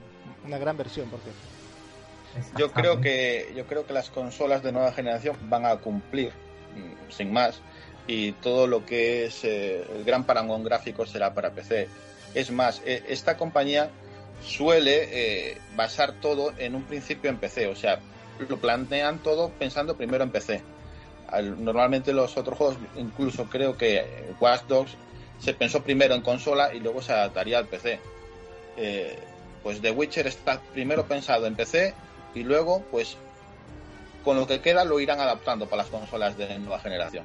Sí, ahora van a tener mucho menos problema por el tema, el tema de la arquitectura, ¿no? Va a ser un downgrade ahí clarísimo para, para Play 4 y One. Es que contra eso no se puede luchar, ¿eh? O sea, es imposible. A mí, chicos, si me permitís, lo que me está dando mucho miedo, y yo no soy ni de PES ni de tal, pero es que ningún juego sean capaz de llevarlo a 1080p. Y, y eso no sé, pero no sé vosotros lo que opináis, pero me da mucho miedo. ¿eh? mira, es, muy fácil, Javi. Eh, ellos pueden, tú, tú, en 1080p lo puedes dar, lo que pasa es que a lo mejor no con todos los efectos aplicados, texturas, etcétera. Entonces, ellos lo que hacen es eh, mantener una, una fidelidad con, el, con lo que es la versión de PC, quitándole lo menos posible, ¿entiendes? Y que vaya a un frame rate adecuado. Entonces, Claro, si ven que a, que a 1080p vas, vas, a perder frame rate, pues lo dejan en 920p, pero a cambio tenemos una, un aspecto visual que similar a lo que es la versión más, más tope de gama. Yo lo veo así, yo lo veo así, porque es fácil de explicar además, lo que te acabo de decir es muy fácil de explicar. Gapex, no sé si tienes algo que decir o con esto, que te veo muy callado. Yo pensé que este juego igual te iba a llamar un poco la atención. No, al contrario, a mí me llama muchísimo la atención porque eh, estos juegos de Witcher están basados en unas obras de literatura, de fantasía ah, épica de un autor polaco. Y yo soy un súper fanático del género de la literatura, de lo que es eh, Juego de Trono, El Señor de los Anillos, especialmente de Dragonlance, que hasta este momento consideraba yo la obra, digamos, más adulta del género. Eh, y realmente lo que ha hecho este señor en literatura es llevar la fantasía épica al siguiente nivel. Pero más increíble aún es lo bien que han adaptado esto al videojuego. Yo lo espero como agua de mayo de Witcher 3. Muy bien, yo creo que es un juego que, va a llamar a mucho público y, que yo creo que está creando mucha mucha expectativa. ¿no? Y para seguir un poco en la línea y ya finalizar las noticias, porque tenemos bastante que, comentaros, chicos, eh, quería traeros esta noticia para que os echéis las manos a la cabeza. ¿no? Nvidia ha lanzado al mercado la tarjeta gráfica más cara del mundo. Y, y, es noticia por esto, porque por lanzar una tarjeta nueva ya sabemos que no, porque andan lanzando tarjetas cada, cada pocos meses. El monstruito en cuestión eh, es la GTX Titan Z, eh, que cuesta la ridiculez de 2.999 dólares. O sea, una, una, vamos, mañana Capi se la va a comprar. De hecho, ya lo estaba hablando. Y viene a ser como dos Titan en SLI, ¿no? Digamos, en paralelo, que trabajan en paralelo, pero que en vez de cobrarte dos, es como si te cobraran tres. Son encima timándote ya, o sea, directamente. O sea, es, es muy bueno, ¿no? Yo cuando vi las prestaciones, podéis ir a las tablas de, de las prestaciones de cómo funcionan dos Titan Slee y esta gráfica y dices tú, ¿y estos mil euros que son de propina? Los, otros mil, eh, no los no los miro. Bueno, en fin, será por, por tener todo en uno, ¿no? Sí es cierto que tiene me- me- menor consumo eléctrico y eso pues se agradece, ¿no? Pero mil euros no están justificados, ¿no? Entonces, chicos, ¿qué opináis sobre esta noticia? ¿Algo que comentar? Eh, Capi, Yo- por ejemplo. Yo como diría Bonoman, póngame dos, ¿eh? Para llevar el estilo Rey Remake a- al- a- al máximo potencial, sobre A, todo. a 40k, ¿no? Ya sería una tecnología Efectivamente. nueva. Proyector ya. ya, en fin. No sé los demás qué opináis. ¿Algo que decir sobre esto? Hombre, eh, Os ha impactado, ¿eh? No, hombre, hay una más, eh, más económica que es la de AMD, que también son dos microprocesadores en, en paralelo, que es la, la R9 eh, 295 x 2 Mm. Sí, sí. que cuesta unos 1.000, 1.300 euros. Y no te cre- ahora básicamente van a comenzar a ser todas así, ya como que preparándose para, para los juegos en 4K.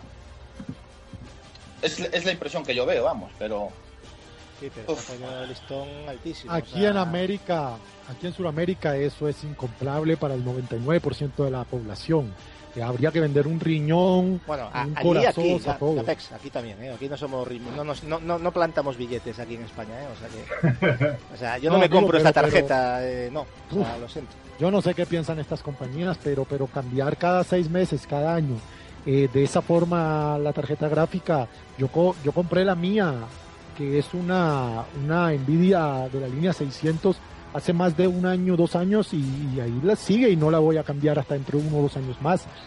Yo no entiendo esto. A ver, yo, yo igual me equivoco, pero la gente que compra una tarjeta gráfica básicamente es para jugar. Las profesionales se entienden que cuesten tanto, pero las están vendiendo como las tarjetas gráficas tope para, para el gamer. Vale, pero la, la más barata sí que veo con doble procesador son 1.300 euros y a mí aquí eso me sigue pareciendo muy caro. Ya si nos ponemos a los 3.000 ya no te quiero ni contar.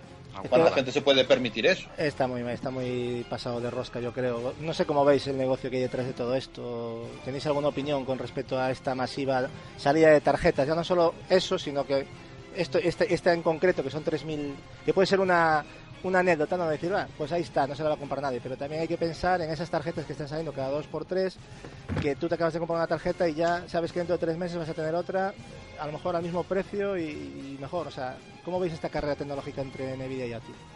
¿Es realmente necesaria? Sería la Es, pregunta. es el- porque digo yo, ¿hay juegos realmente para sacarle tanto rendimiento? O sea, porque yo no lo veo. Yo creo Salvo que esto... Dale, Julio, dale. ¿No? Que salvo cosas como The Witcher, mm, es que en verdad no es. Básicamente, yo creo que suele, el límite en el tema videojuegos lo van marcando las consolas y algunas raras avis como The Witcher, o sea que mm, no lo veo tan necesario. Más teniendo en cuenta que yo no soy muy partidario del asunto de el hiperrealismo gráfico y mm, me gusta, pero no me. Vosotros lo sabéis, no me enloquece. Yo Eh, creo que esto es la, la guerra de quién la tiene más grande. Es un este de fuerza, de decir aquí estoy yo, porque como decís, creo que no es. Vamos, no hay juegos para ella, ni nada. Pero, Javi-. Javi, ¿qué juego exige realmente eso? O sea, yo, yo entiendo que el jugador pro de PC necesita una tarjeta potente para correr todo, por ejemplo, como bien decía Julio, de Witcher en hiperrealismo, por ejemplo. Pero es que estas tarjetas, realmente, ¿qué juego? O sea, el 99% de los juegos no te la van a pedir. Y, y el jugador pro gamer de PC, que se excusa en que hay que tener lo más potente para poder, digamos, disfrutar de la experiencia, está mintiendo. Lo único que va a hacer es ver porno en 4K. Es lo único que va a poder hacer con ella. No, no puedo añadir nada a eso. ha sido sublime. Bueno, en fin, chicos. Eh, Capi, ¿ibas a decir algo, perdón? No, no, no, nada, de lo- Imposible. Bueno, creo que nada es, más es un buen momento para dar paso al primero de nuestros análisis de hoy, eh, el esperadísimo Mario Kart 8 para Wii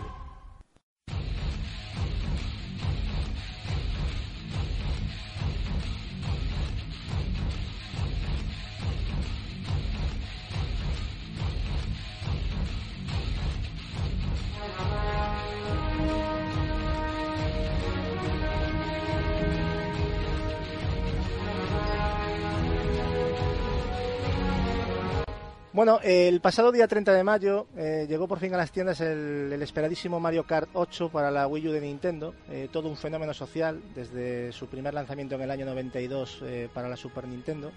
Un Mario Kart 8 que parece que no solo viene con mejoras gráficas, sino que también las trae jugables. Y, y, qué mejor para hablar de este juego que nuestro nuevo compañero Gapex Gamora, ¿no? Y, y, también Marcos Dopazo, que se ha comprado, como os comentábamos antes, la Wii U hace dos días, justamente por, por este tema. Por lo que, chicos, eh, os doy paso para que habléis de, de esta, parece, maravilla de Nintendo que, que, está llevando tan, tan buenísima crítica. Venga, Gapes, dale caña. Vale, mira, yo te cuento para ponerlos a todos en circunstancias adecuadas que yo no tengo Wii U, ni tengo el juego tampoco. ¿qué ha pasado? Que Nintendo Colombia ha hecho un evento de presentación del juego eh, y en ese evento pues yo he estado invitado, he ido y en ese evento había varias, digamos, islas donde estaba colocada la consola y el juego y estuvo jugable más o menos unas cuatro horas. Yo me quedé ahí seis horas, lo jugué más o menos cinco casi que de consecutivo. Uh -huh. Y pues tuve una, digamos, un acercamiento al juego, digamos, no lo más profundo posible como podría ser el análisis del amigo Marcos, pero sí lo suficiente para saber qué propone Nintendo con esta nueva entrega de Mario Kart. Sí. Yo te voy a resumir mi análisis en una sola cosa. Yo en mi canal constantemente he atacado a Wii U porque yo tengo todas las consolas de Nintendo, desde los 8 bits, desde la NES, la Nintendo Entertainment System hasta eh, Wii. Y a mí el rumbo que tomó la compañía con Wii U no me gustó, no me llamaba. Y aunque salían licencias potentes, como puede ser el Donkey Kong Tropical Freeze o eh, el Mario 3D World, digamos, no era lo suficientemente contundente, sobre todo por lo espaciadas que era cada juego, como para que yo me decidiera del todo. Apenas probé Mario Kart 8, todos mis argumentos se fueron al piso. Es increíble la potencia que tiene este juego, eh, la potencia que tiene a nivel de diversión la, la, licencia Mario Kart, porque es que Mario Kart son los videojuegos en estado puro. Hmm. Eh, es diversión directa, no hay historia, no hay nada más que pasar un buen rato con los colegas y ahora con una opción online. Este es el juego para comprar Wii U, a mí no me cabe la menor duda. Con respecto al juego como tal, eh, hubo muchas cosas que me gustaron, obviamente hubo un par que no, pero por ejemplo, el juego corre a 60 frames por segundo de forma extremadamente fluida. Eh, Nintendo siempre nos tiene acostumbrados a sus licencias más AAA a manejarlas con el mayor mimo posible. Y este juego, digamos, en eso no tiene absolutamente nada que quejarse uno. Y más siendo un, un juego de, de, velocidad, porque eso es lo que es Mario Kart, un mm. juego de velocidad. Muy arcade, pero un juego de conducción al final y al cabo. Lo que sí me desilusionó un poco en este mismo apartado, que digamos sería el contraste, es que está a 120p. Yo me esperaba este juego a 1080. Se ve hermoso, es increíble cómo se ve este juego, las licencias de Nintendo en HD. Pero yo creo que se desperdició la oportunidad de que luciera aún más potente. No sé cómo lo ve Marcos.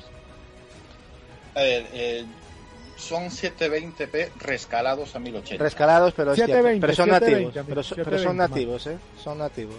720, yo no sé si hubo rescalado finalmente, que era una cosa que os quería preguntar. Pero son 720, sí. lo que dice Gapex es cierto. Sí, sí, son 720, pero son rescalados. Vale. Ah. Ya, ya, sabéis que lo, el rescalado mmm, ya. no es lo mismo. O sea, eso es como no, no, tirar el se chicle, nota, ¿sabes? se nota. O sea, no pero, es lo mismo... pero, sí. se ve muy bien, Marcos. Y sobre todo No, un no. rescalado desde Muy 720p colorido. a 1080, ¿sabes? O sea, si haces un rescalado desde 900 a 1080, pues dices, bueno. Pero es que desde 720p, no sé. A ver, yo con Mario Kart tengo el- la debilidad, bueno, yo tengo muchos defectos, pero entre uno de ellos es que Mario Kart desde Super Nintendo Mm. es consola, eh, consola de Nintendo que sale, cada vez que sale un Mario Kart allí voy, pero a saco, o sea, tengo que probarlos todos siempre. Y este Mario Kart, no sé, es co- como decir, bendito sea el HD porque le sienta Uf, de las mil maravillas. Casi que se puede concluir un análisis diciendo Mario Kart 8 de Wii U es muy adictivo, es muy bonito y con una jugabilidad que, que- que raya la perfección. esa prueba de balas, la jugabilidad Eso. de este juego, Marcos. Eh, son 30 personajes seleccionables y, y- y aunque le faltó un poco más, yo creo que se pudo haber metido mucho más personajes de Nintendo.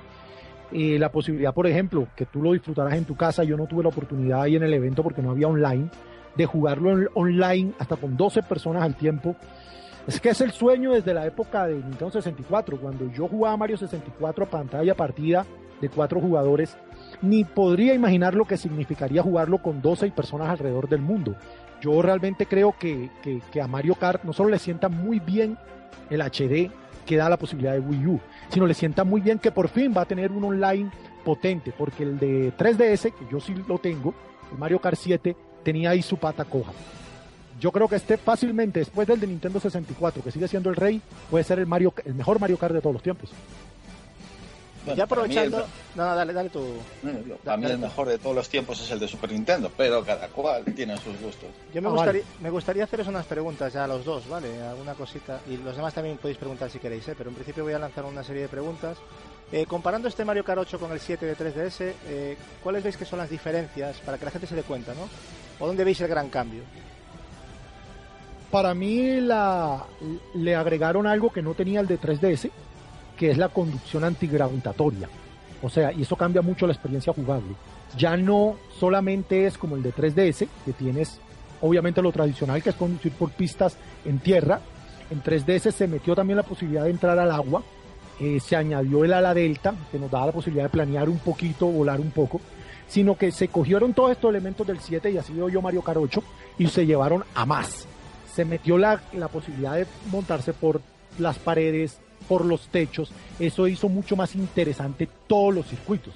Entre otras cosas, Gasto, te digo, eh, cómo se remozaron los circuitos clásicos. Por ejemplo, este famoso circuito que es en una carretera, donde uh -huh. pasan los, los carros y eso, no sé si, si recuerdas cuál es.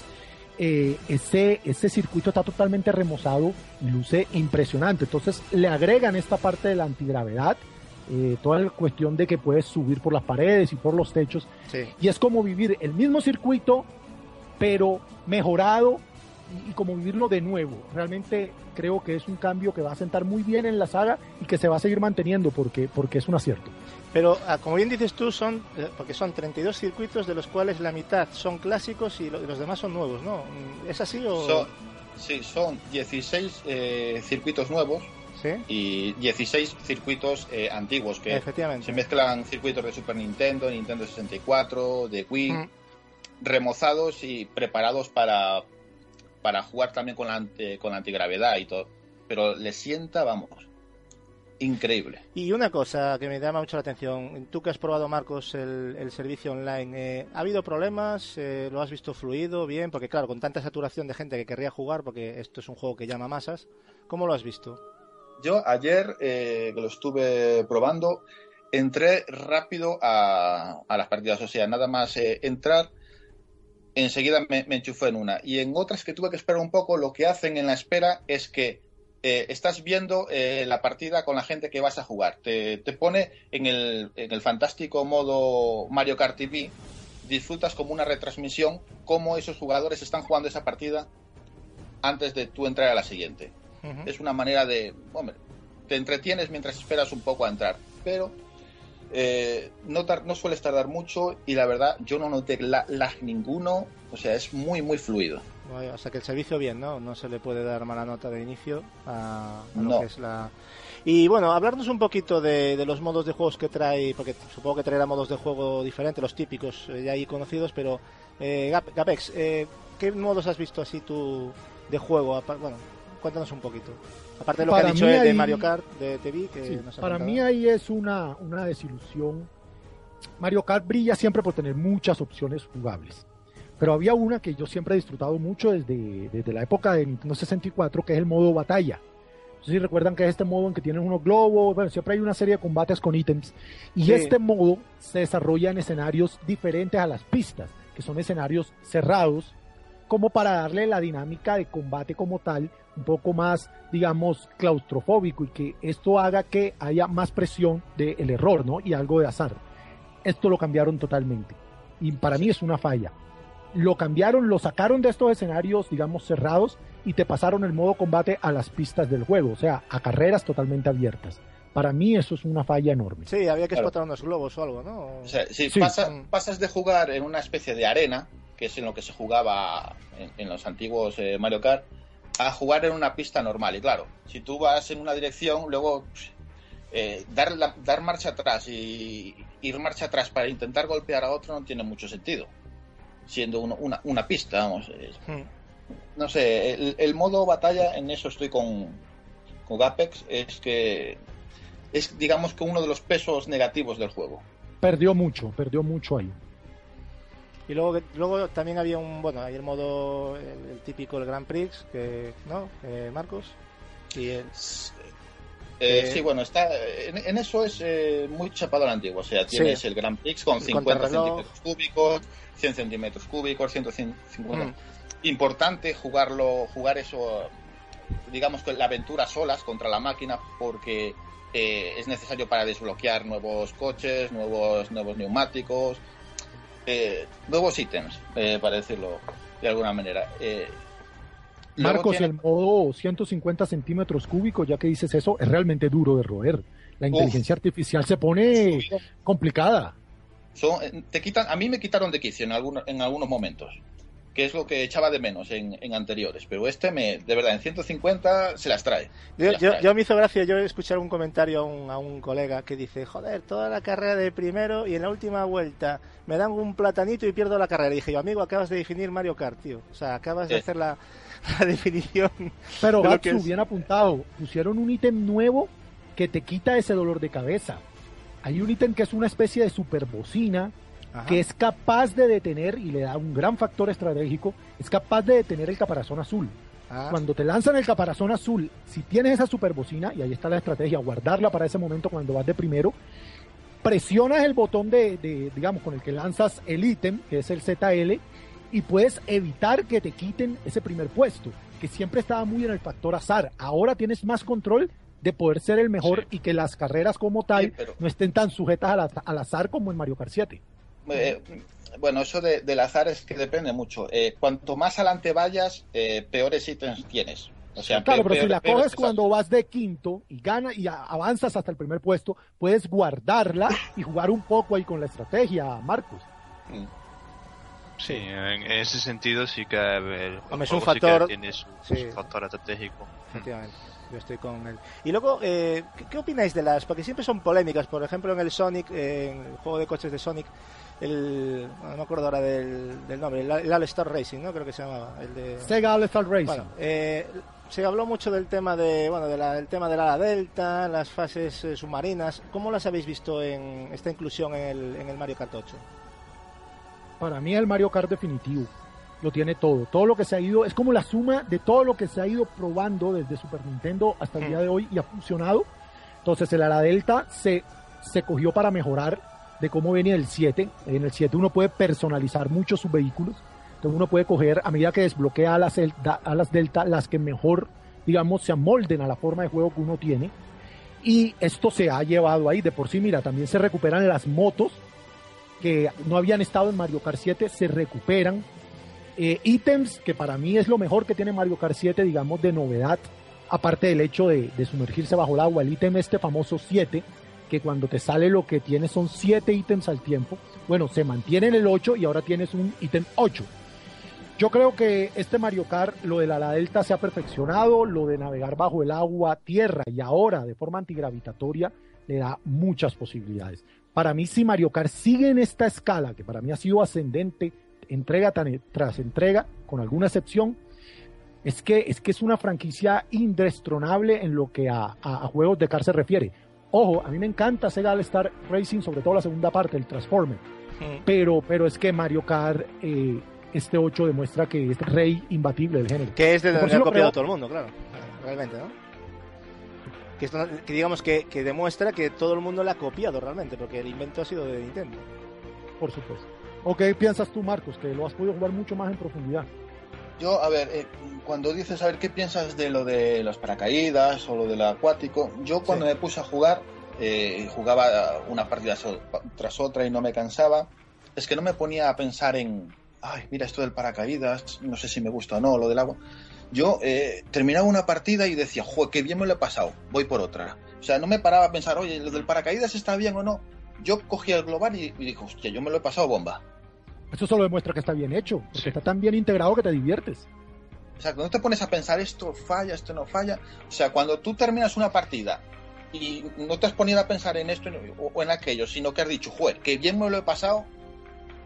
Yo creo, que, yo creo que todos los Mario Kart te lo has pasado bien, pero evidentemente hay que valorar lo que trae el juego. ¿no? Se trata de eso, evidentemente tú cuando estás jugando te diviertes y punto, pero son factores determinantes de una manera u otra, ¿no? Y siempre está bien ver novedades, a eso me refiero, evidentemente. Para eso lo estamos Aparte del juego... Si no diríamos, es un juego muy divertido y ya está, venga, siguiente tema. Claro, no, pero el juego es una oda a los jugadores clásicos también. Claro. Mira que se puede jugar a pantalla partida local de hasta cuatro personas.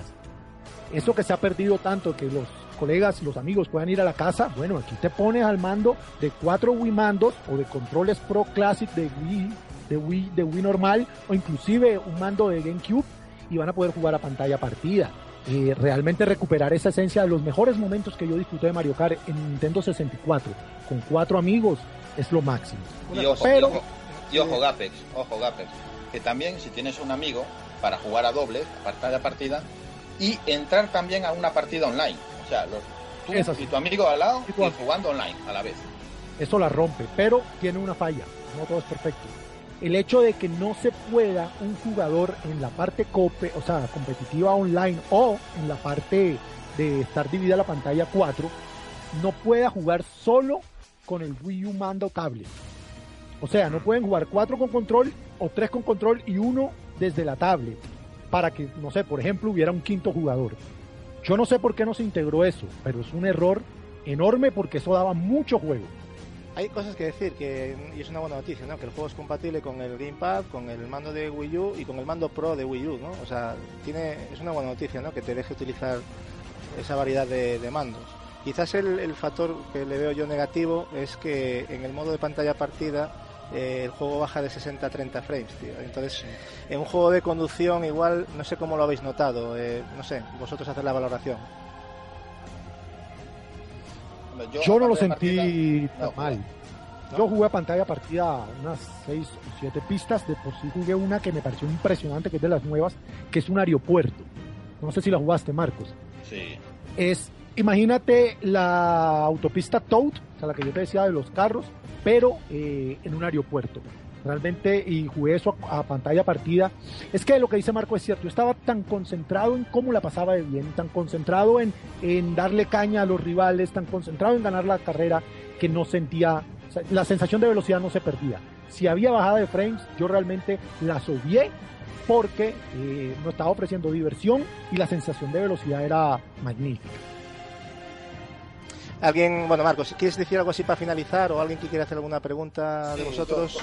Dos, cositas nada más. Eh, eh, había leído noticias de que Mario Kart iba, el Mario Kart 8 iba igual a traer un editor de textos. Ya se confirma que no. Hasta los propios de Nintendo han dicho que ni, ni, ni por asomo va, va, a tener porque es muy complejo el juego como para meterle un editor de, de pistas. Y otra cosa importante es que es un juego que se da muy bien para los famosos DLCs. Yo, mira, es el primer juego que deseo que Nintendo me venda más pistas para disfrutar de, ese juego. Y una cosa que quiero eh, recordar, lo, lo, postulé en, el grupo de Facebook, pero si alguno no está, espero que se apunte, eh, comentarles que todo aquel que compre eh, Mario Kart 8 eh, recuerde que tiene hasta el 31 de julio eh, para, eh, dando de alta ese juego en el Club Nintendo, tienes la opción de descargarte gratis una lista de juegos que te da Nintendo, entre los que está Pikmin 3, Zelda Wind Waker, Sonic Lost World, Wonderful 101, Monster Hunter 3, todos esos, solamente por dar de alta ese juego en el Club Nintendo, te los puedes descargar, descargar gratis.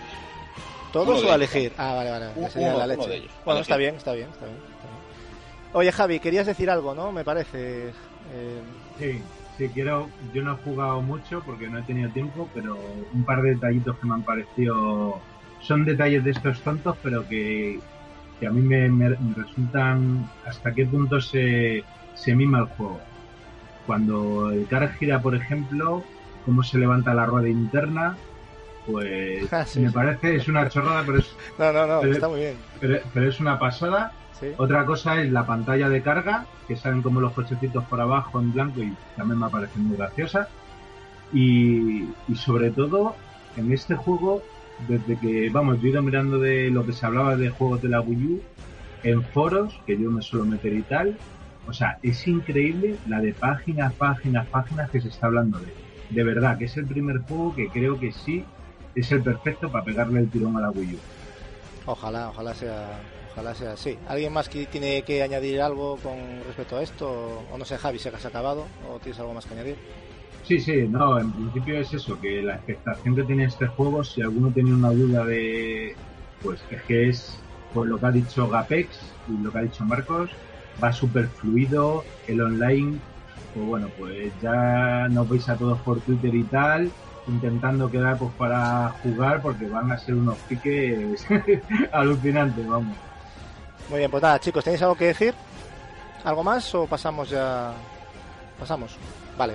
Bueno, en cualquier caso, me gustaría antes de acabar eh, preguntarle a, a Agapex y a Marcos, pero brevemente, simplemente una nota en cada apartado, gráfico, sonoro y jugable. Eh, por ejemplo, Ga- Gapex, ¿qué nota le darías del 1 al 10? Vale, eh, a mí gráficamente me parece un 8. ¿Un 8? La banda sonora de, de, de- de Mario Kart siempre, digamos, no es de mis favoritas. O sea que yo le pondría un 7. No es mala, pero digamos, son gustos. Sí. Y en la parte jugable, el, el sello de la casa Nintendo, eso es un 10 de 10. Perfecto. O sea, en general es un juego de notable alto, ¿no? Por lo bajito, 859. O sea, ya casi, digamos, un sobresaliente, digamos. Para mí, O sea, el juego más potente de Wii. Cumplió tus expectativas, ¿no? Que es lo que importa. Más, más. Más, Yo no bueno. esperaba que fuera tan bueno. Muy bien. ¿Y tú, Marcos, eh, lo mismo?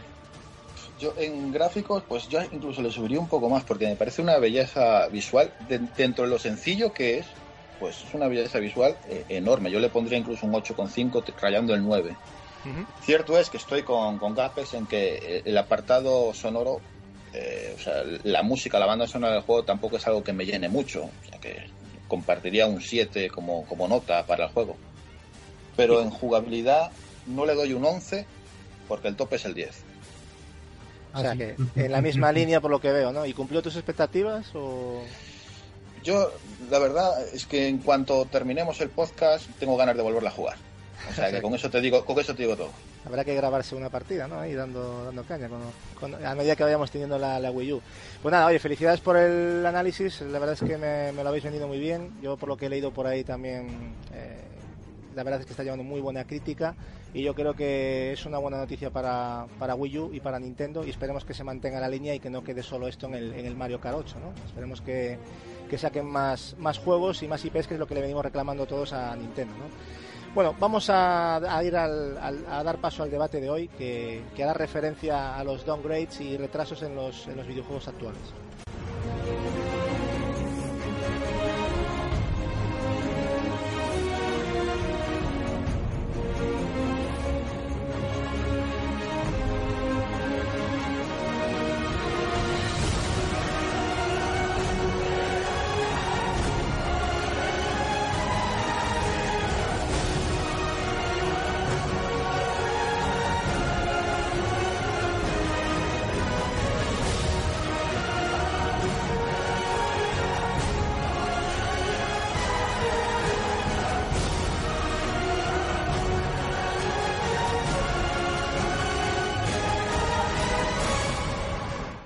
Aunque el tema que vamos a tratar hoy no es algo nuevo, eh, sí creo que últimamente el tema de los downgrades eh, en los videojuegos, es decir, eh, bajada de calidad gráfica de lo que inicialmente nos ofrecen, ¿no? Es algo que, se está pasando ya de, castaño oscuro, o yo al menos eso, eso pienso. ¿no? Si a esto le sumamos eh, la otra parte del debate, que son los retrasos, eh, la gran mayoría de, veces, eh, injustificados por supuesto, ¿no? de, muchos lanzamientos, todo esto crea un malestar que, se palpa en el mundillo gamer. ¿no? Solo hace falta visitar cualquier foro para darse cuenta de, ello. ¿no? Por lo tanto, creo que es un tema de actualidad en el que la gente tiene mucho que, que opinar y yo tengo aquí a cuatro cracks que, que tienen mucho que decir, eh, por lo que vamos a empezar con las, con las preguntas. ¿no? Y vamos a empezar por nuestro queridísimo Gapex. Eh, ¿Qué opinas de la de la esto va para todos, pero empezamos por él. ¿Qué opinas de la reiterada bajada de calidad que se nos muestra en general en los videojuegos una vez los presentas, los presenta, ¿no? Digamos, ¿tú ves mala mala fe o son cambios obligados de última hora? Para mí eso no tiene presentación alguna. Por supuesto que es de mala fe, el único objetivo es vender la moto. Eh, ellos de salida saben que estos, estos juegos no van a ser así, tanto así que muchas presentaciones que ya todos pues habrán, recordarán, hemos visto juegos que son para X plataforma y lo que te están corriendo es el juego en PC. O sea que la intención inicial es engañar al consumidor y generar el hype. Eso no hace que el juego después sea malo o bueno, pero cuando a uno lo venden algo con toda la intención de engañarlo, es muy reprochable. Para mí, esto es una falta de respeto y debería ser castigado por parte del consumidor. Da igual si el juego después es un 10 de 10, pero si te vendieron algo y después te dan menos, es un engaño. Hay casos muy famosos como Fable, que se pasó toda la saga prometiendo algo que nunca cumplió. Y eso que Fable 1 es un gran juego. Mm. Pero es el hecho de sentirse engañado. Ya sabemos lo que pasó con Killzone. Y bueno, para mí eh, las compañías tienen un descaro enorme y uno como, como usuario debe quejarse de esto. Los demás chicos, ¿qué opináis sobre, sobre esto? Ah, yo estoy en sintonía con Gape, subrayo todo lo que ha dicho. Parece una falta de respeto al consumidor que se le ofrezca una cosa, le, dejen con, con la ganas de, de, obtener el título, que lo compre, porque muchas veces muchas personas no se informan lo debido, que eso también allá, cada uno, eh, ven el eso, se lo compren con toda su ilusión y luego se encuentren con otra cosa, ¿no?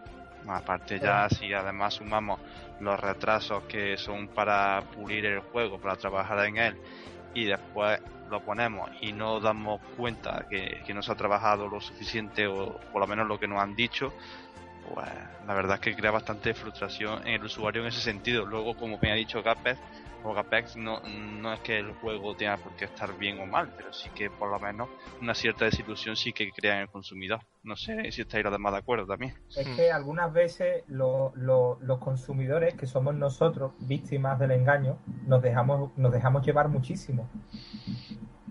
Eso es lo que yo aprecio. Exactamente, ya vemos una maravilla gráfica y, nos quedamos absolutamente anonadados y decimos que es la octava maravilla y no nos esperamos un poquito. Pero las expectativas no tienen nada que ver. Yo, yo, pienso una cosa, Julio, aunque tienes razón en cierto modo, pero eh, yo creo que lo que está diciendo Gapex es que realmente, y es la realidad, no, no, es, no, no podemos verlo como una paja mental del, del, usuario. Yo veo unas imágenes y un vídeo que es así y luego no es así. Por lo tanto, ahí no hay, ahí hay un engaño. Y yo creo que eso, hay engaño. Por eso, y yo creo que es lo que estamos hablando. Luego que la gente, luego que la gente se haga pajas de cómo es el juego y de que iba a ser mejor o peor en otros aspectos ya es otra cosa. Pero de inicio, yo estoy con Gapex y con, con Capi en que es un engaño, pero vamos, es un atraco mano armada lo que han hecho con muchos títulos. ¿no? es que ahora mismo lo que nos estamos, no, sé si nos estamos dando cuenta, o espero que cada vez mayor gente, es que cuando tú, tú, lo que vamos a ver, por ejemplo, en este 3, nos va a generar un montón de hype eso es, a eso me refiero yo. Y, las, compañías, como bien, sí, eh, eh, entendí desde un principio, las compañías se están centrando en vendernos los juegos por, por hype.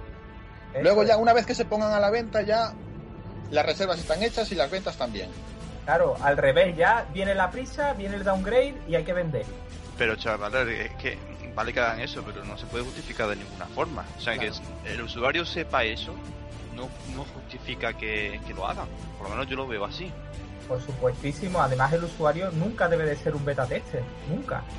Pero eso ya llevamos siendo desde hace mucho ya, ¿eh? Sí, sí. Pero, pero es que ya se nos olvidó la época en la que los juegos estaban terminados, cerrados, era un producto completo, lo, lo disfrutábamos y ¿por qué no? ¿Y por qué no? Porque se gasten menos dinero en publicidad y en engañar personal. Yo lo veo así. Yo, yo lo que no, yo estando de acuerdo con Gapes, con Capi, con Gachu, lo que no hace, o sea, una semana antes del lanzamiento del título, se dijo que iba a ir a 1080p y 60 frames en Play 4. o sea, siete días antes. Pero eso sí que es un engaño, pero vamos, pero, pero ¿cómo se puede decir eso? Sí, sí. Vosotros, pues con mucha cara. ¿Vosotros creéis que la culpa de, los 1080p y los frames tienen algo que ver eh, con estos ajustes eh, a la baja en los gráficos? Ah, por supuesto que sí, supuesto que sí. En ese sentido se está trabajando siempre para intentar llegar a los 1080p, Mm. ya sea rescalado o justito eh, y sacrificando muchas veces aspectos de la jugabilidad o... ¿Sabes? No sé si estás conmigo. Sí, eh, sí, se lo veo un poco lamentable. A ver, yo eh, pienso lo siguiente. eh, respecto al. El meollo de la cuestión viene esta semana básicamente por el juego Watch Dogs. Sabemos que eh, el vídeo que nos dejó alucinados ese juego fue en 2012, en el E3. De aquellas, eh, las nuevas consolas, tanto Play 4 como One, estaban aún en desarrollo. No se sabían las especificaciones eh, finales de, esas consolas y Ubisoft eh, anunció ese juego como el, la nueva generación. Con este juego empezamos la nueva generación. Vimos ese vídeo y todos babeamos. Posiblemente, una vez lanzadas las nuevas consolas y al intentar ajustarse, Ubisoft se dio cuenta de, ostras, que esto no, lo que teníamos planeado, esto no va. Pero luego te encuentras, tú dices tú, sí, vale, bueno, has, has reducido en las consolas porque lo que tú querías, las consolas de ahora no dan para eso. Pero tú coges la versión de PC y en lugar de ir a mucho más que las consolas, mm, es que no la supera. Entonces es que ahí ya me deja la duda de, ¿de verdad nos han querido vender la moto? ¿Nos han querido... Si ya la versión de PC no cumple ni siquiera lo que anunciaron en aquella, en aquella feria, ya es que nos han querido vender una moto desde Claro. el principio. Es que, sí, es que ni siquiera la de PC se ajusta a esa calidad. Por lo tanto, ahí yo creo que ha habido un claro tomapelismo, como palabra nueva que me puedo inventar, total, vamos. Yo creo. Es que estaba la gente tan, tan arriba, tan arriba, tan arriba que ellos vieron ya que el producto tenía que estar fuera. O sea, ha sido tal el calentamiento de la masa, ¿sabes? Que, que, que yo lo veo así, ¿sabes? Que, que ya ellos dijeron, aquí hay que ir abreviando, sacando el producto y a vender. Y, y mirad qué cosa, que desde que el E3, mucho, bueno, mucha gente ya puso las miras en la NetG cuando vio lo del E3, pero incluso el retraso, lo que ha hecho, en vez de que, de que el consumidor diga, joder, lo han retrasado, nos están tomando el pelo, aquí pasa algo raro, lo que le ha añadido es más expectativa al juego. O sea, como de, lo están retrasando, menuda cosa que van a sacar aquí, que están trabajando en el juego y, y han ido, bueno, ahí ya, antes vimos las ventas que tuvo el juego. Así que en ese sentido muy muy curioso, ¿no? Que en vez de crear el efecto contrario, ¿eh? que con lo del GTA V que lo retrasaron y decir, uh, está retrasado por el GTA V, ¿eh? no, no, me, no me huele muy bien. Claro, pero observa, observa por un momento la Ha sido todo lo diferencia. contrario. Mm. Lo que dice Rockstar. Rockstar dice, estará cuando tenga que estar. Es que es todo lo contrario. Pero es que Rockstar es un oasis en la industria del videojuego. Es como Blizzard.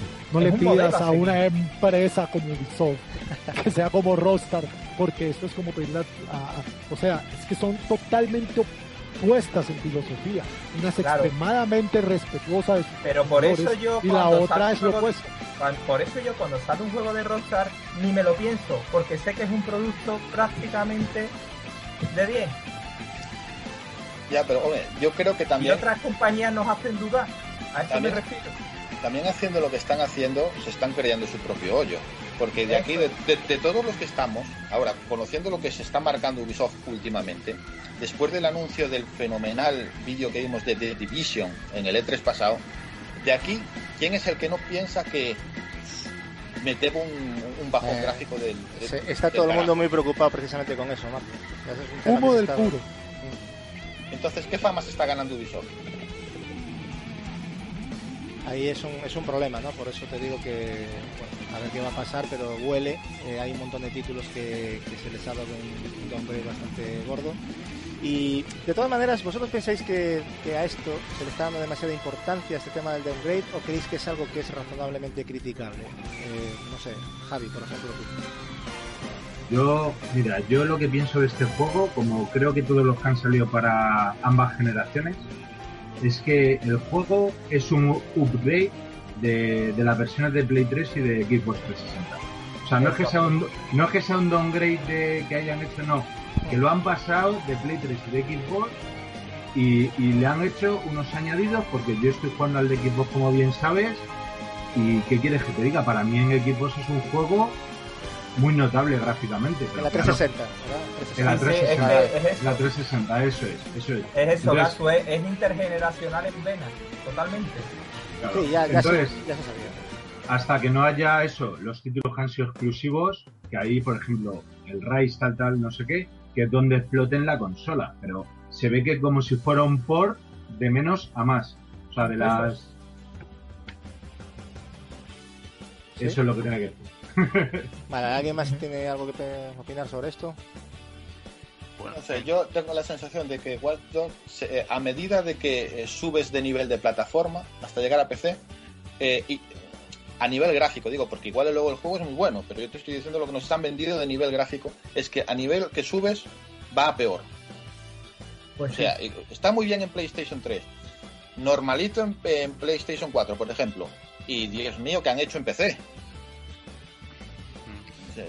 Pero bueno, Gasus, centrándome la pre- enseñándome la pregunta que has dicho, hombre, Sí, si todo lo que sea eh, a- a- criticable, pues es que claro que es criticable que me que haga un downgrade, que me venda la burra de lo que vimos en el E3, hombre, no- No, más que está nada muy es... bien, está No, eso muy no bien- tiene explicación ni Claro, perdón. por eso, está muy bien No, que, que diga, oye, el juego tiene, probablemente es muy, aporta muchas cosas frescas al género, el tema de la infiltración en un sandbox, es un sandbox muy, muy pausado en ese sentido, pero hombre, si me venden que va a ser la auténtica Next Gen, la maravilla, lo que vimos en el E3 y luego me encuentro con que nos da unos, digamos, eh, unas cuotas, unas cotas que yo había previsto, claro que me voy a quejar, sobre todo como usuario, ¿no? Es que principalmente yo creo que es algo que nos estamos olvidando todos, chicos, hemos pagado por unas consolas que tienen que dar un algo más en gráficos. Eso ya mínimo. Lo demás ya lo teníamos ahí, o sea, no está inventando nada Watch Dogs ni, o sea, ni los demás, o sea, eso es lo que a mí me parece grave, por eso yo os hago la pregunta porque cada uno puede tener una idea diferente, ¿no? Pero yo creo que eh, nos estamos olvidando un poco de eso, ¿no? Hemos pagado nuestra pasta para que se nos pongan juegos de una calidad tremenda y encima se están riendo de nosotros. Bueno, porque- Caso, si te digo la verdad, eh, yo he catado New Gen con, en el caso con mi PS4, tengo ese sentimiento con Killzone y ayer con, Infam- con Infamous que, que lo probé un rato. Bueno. Infamous no se le Eso puede es New Gen. pero. Yo creo que Yo sí. te eso- respondo New fácil, Gatsu. Por eso-. Dime. Yo me pillo la versión de PlayStation 3 o la de PC cuando está rebajada en un campamento de Steam. Así de fácil. Claro, capaz, porque Sí. si nos están vendiendo ahora que lo que importa es la jugabilidad, el entretenimiento y tal, bueno, pues para eso ya tenemos nuestra consola de PlayStation Claro, 3 y claro, aquí claro. lo Ahí está el tema. Ahí está el tema. Ha, sa- ha salido con un año de adelanto, lo tenemos que aceptar. Es que, es que por desgracia ha sido así. Es que Javi ha dicho, Javi ha puesto el ejemplo porque además es interesante su opinión porque ha visto seguramente vídeos de- del, de, del de PlayStation 4 o el de PC y él tiene el de la 360 y lo que dijo antes que me pareció muy interesante es que realmente lo que ha visto es como un upgrade, o sea, realmente Sí. y eso es muy Totalmente. interesante, ¿no? Entonces realmente para eso compensa mi pregunta, ¿vosotros creéis que compensa comprarse una consola Next Gen para ejemplos como este? Pues no lo No. sé. En este Por, caso, por eso, por eso te digo, Gatsu, que yo no tengo ninguna de las dos y ahora mismo ni me planteo comprármelas. Yo tampoco. Porque, porque no hay. Y, y yo lo lamento porque se la haya comprado, ¿eh? Y esperar a ese salto, porque es que me parece, pues eso, o sea, lamentable. O sea, están, venga, refritos, a por, a versión no sé qué HD, y realmente juegos que te abran la boca, que es lo que debería ser, pues no, no hay. Es que está, está pasando mucho y de hecho, fijaros, Bonoman no- me lo dijo con el Metal Gear Solid Ground Zeroes, ¿no? O sea, la versión de 360 Ujú. Eh, es que está tan bien que, vale, sí, la de Play 4 mola mucho y la de One, pero, pero dices tú, te planteas la misma pregunta, pero realmente merece Pero la que- pena que cambiar. Y esto, a ver, es que hay muy poquitos ejemplos de juegos que digas tú, Next Gen. Has dicho tú bien antes, Julio, el Infamous. Podemos hablar del Rise, ¿no? Pero luego, el resto del catálogo Otro- parece que se están riendo de nosotros. otro caso que te quiero comentar es también, por lo que he estado escuchando, eh, de Titanfall versión 360 muy aceptable, bastante aceptable. Por lo Bueno, tanto, Titanfall, te digo una cosa, es otro de los grandes downgrades. Hay gente que no lo quiere ver, pero yo invito a la gente a que vea las primeras imágenes que nos mostraron del Titanfall. Y yo he visto hasta la versión de PC en un equipo de alta gama. Y mm, lo siento mucho, pero es que no he visto lo que me han... Es otro claro ejemplo de tomadura de pelo. Pero bueno, Ese humo que vendieron de que Titanfall es la evolución definitiva de los FPS es mentira. Eso ya pasó con Half-Life 2 y nadie más ha sido capaz de repetir eso. Vendieron humo y del bueno con ese juego. sí, yo estoy. Pero eh, ahora mismo estamos hablando de que Play 4 y, y- y One, pues no, no, solamente lo demuestran lo que es Next Gen con eh, exclusivos, como dijo Julio. O sea, él solamente lo vio con Killzone y con Infamous, exclusivos. Todos los que eh, son multipla- ma- multiplataforma y vienen de, de las antiguas, de la Play 3 y Xbox 360, como que en- Claro. cuando, las ves en las nuevas eh, consolas, Claro, como que te pero por dos juegos, por dos juegos, O sea, pero es que para mí, PS4. para mí lo que es peor es que también llegas a la versión de PC y te quedas corto. O sea, es que como que la base eh, sigue siendo todavía Play 3 y Xbox 360. exactamente. Mm. O sea, no, aprovecha ni siquiera el PC. O sea, di- digamos, bueno, no es- Seguimos viviendo en el 2006, 2008, Exacto. por ahí. No es el momento de comprar una No, Play no, 4. no, no es por hacer daño. Es lo No, que no, no, pero siento. si tiene mucha No, no razón. es mi eh, intención. sí tiene mucha Pero, razón. pero por ahí han habido vídeos comparativos de Watch Dogs con otros juegos y, y, y- y estamos en el 2008, 2009, por ahí andamos. O sea, O sea, no- no- un poquito no- mejor, un poquito peor, quitando el tema de los exclusivos de la New Gen, ojo. Pero por ahí andamos. A nivel general, Es que, es que, que a estas alturas no aprovechen ni, ni los PCs, o sea, que sigan basándose en la arquitectura de Play 3 y Xbox 360, exacto. es que ma- manda narices, ¿eh? Yo, yo comprendo que hay un parque de consolas que hay que abastecer que es absolutamente abrumador y yo lo comprendo. Lo comprendo perfectamente, pero la New Gen hay que trabajarla mucho más. Bueno, esto, esto bien es cierto, Julio, que se está viendo más en los multi, ¿no? Eso también es cierto. En los que son exclusivos ya de nueva generación, ya no se ya no, ya no podrías poner tantos ejemplos, ¿no? Pero, pero bueno, aún así mm, se espera bastante más, yo creo, ¿no? Y pasando al tema de los retrasos, que también creo que deberíamos de, de- de puntuarlo un poquito, yo creo que en muchos casos eh, este tema va directamente relacionado con el tema del downgrade gráfico, ¿no? Por eso os quiero hacer la- las siguientes preguntas. Para vosotros, eh, ¿está justificado un retraso de, por ejemplo, seis meses en un videojuego? ¿O creéis que es una forma de crear hype y darle, darle una publicidad extra al juego? Gapex, Gapex, perdón. para mí casos puntuales que hacen diferencia. O sea, no, no, no podemos meter a todas las compañías y a todos los retrasos en el mismo saco. Hmm. Eh, habrá retrasos que sean realmente porque hay compañías con unos estándares de calidad como puede ser Blizzard, Rockstar, eh, la misma Nintendo, sobre todo lo que es eh, a nivel first party, sientan que el juego no llega aún a lo que ellos quieren ofrecer a sus usuarios y se ven esos casos y existen y habrá otras caras de la moneda de retrasos que simplemente sean una tomadora de pelo. Yo creo que no se puede generalizar en este caso. Hay que medir cada caso con lupa. Hmm. En el caso específico de Watch Dogs, es una falta de respeto. Para mí Totalmente sí. de acuerdo. Yo, eh, es- este Ujú. tiempo todo que han utilizado, mm, yo no lo entiendo. O sea, si me voy a la parte gráfica, ¿eh? o sea, yo no lo entiendo. Bueno, sobre todo Gasus, re- que hay retrasos y retrasos, ¿no? Hay dos meses, tres meses, seis meses, y luego está Drive Club, que te lo Bueno, que, que- que también, que también tiene telita lo del Drive Cloud, que tendría que venir de la... de Las la- últimas declaraciones fueron sangrantes.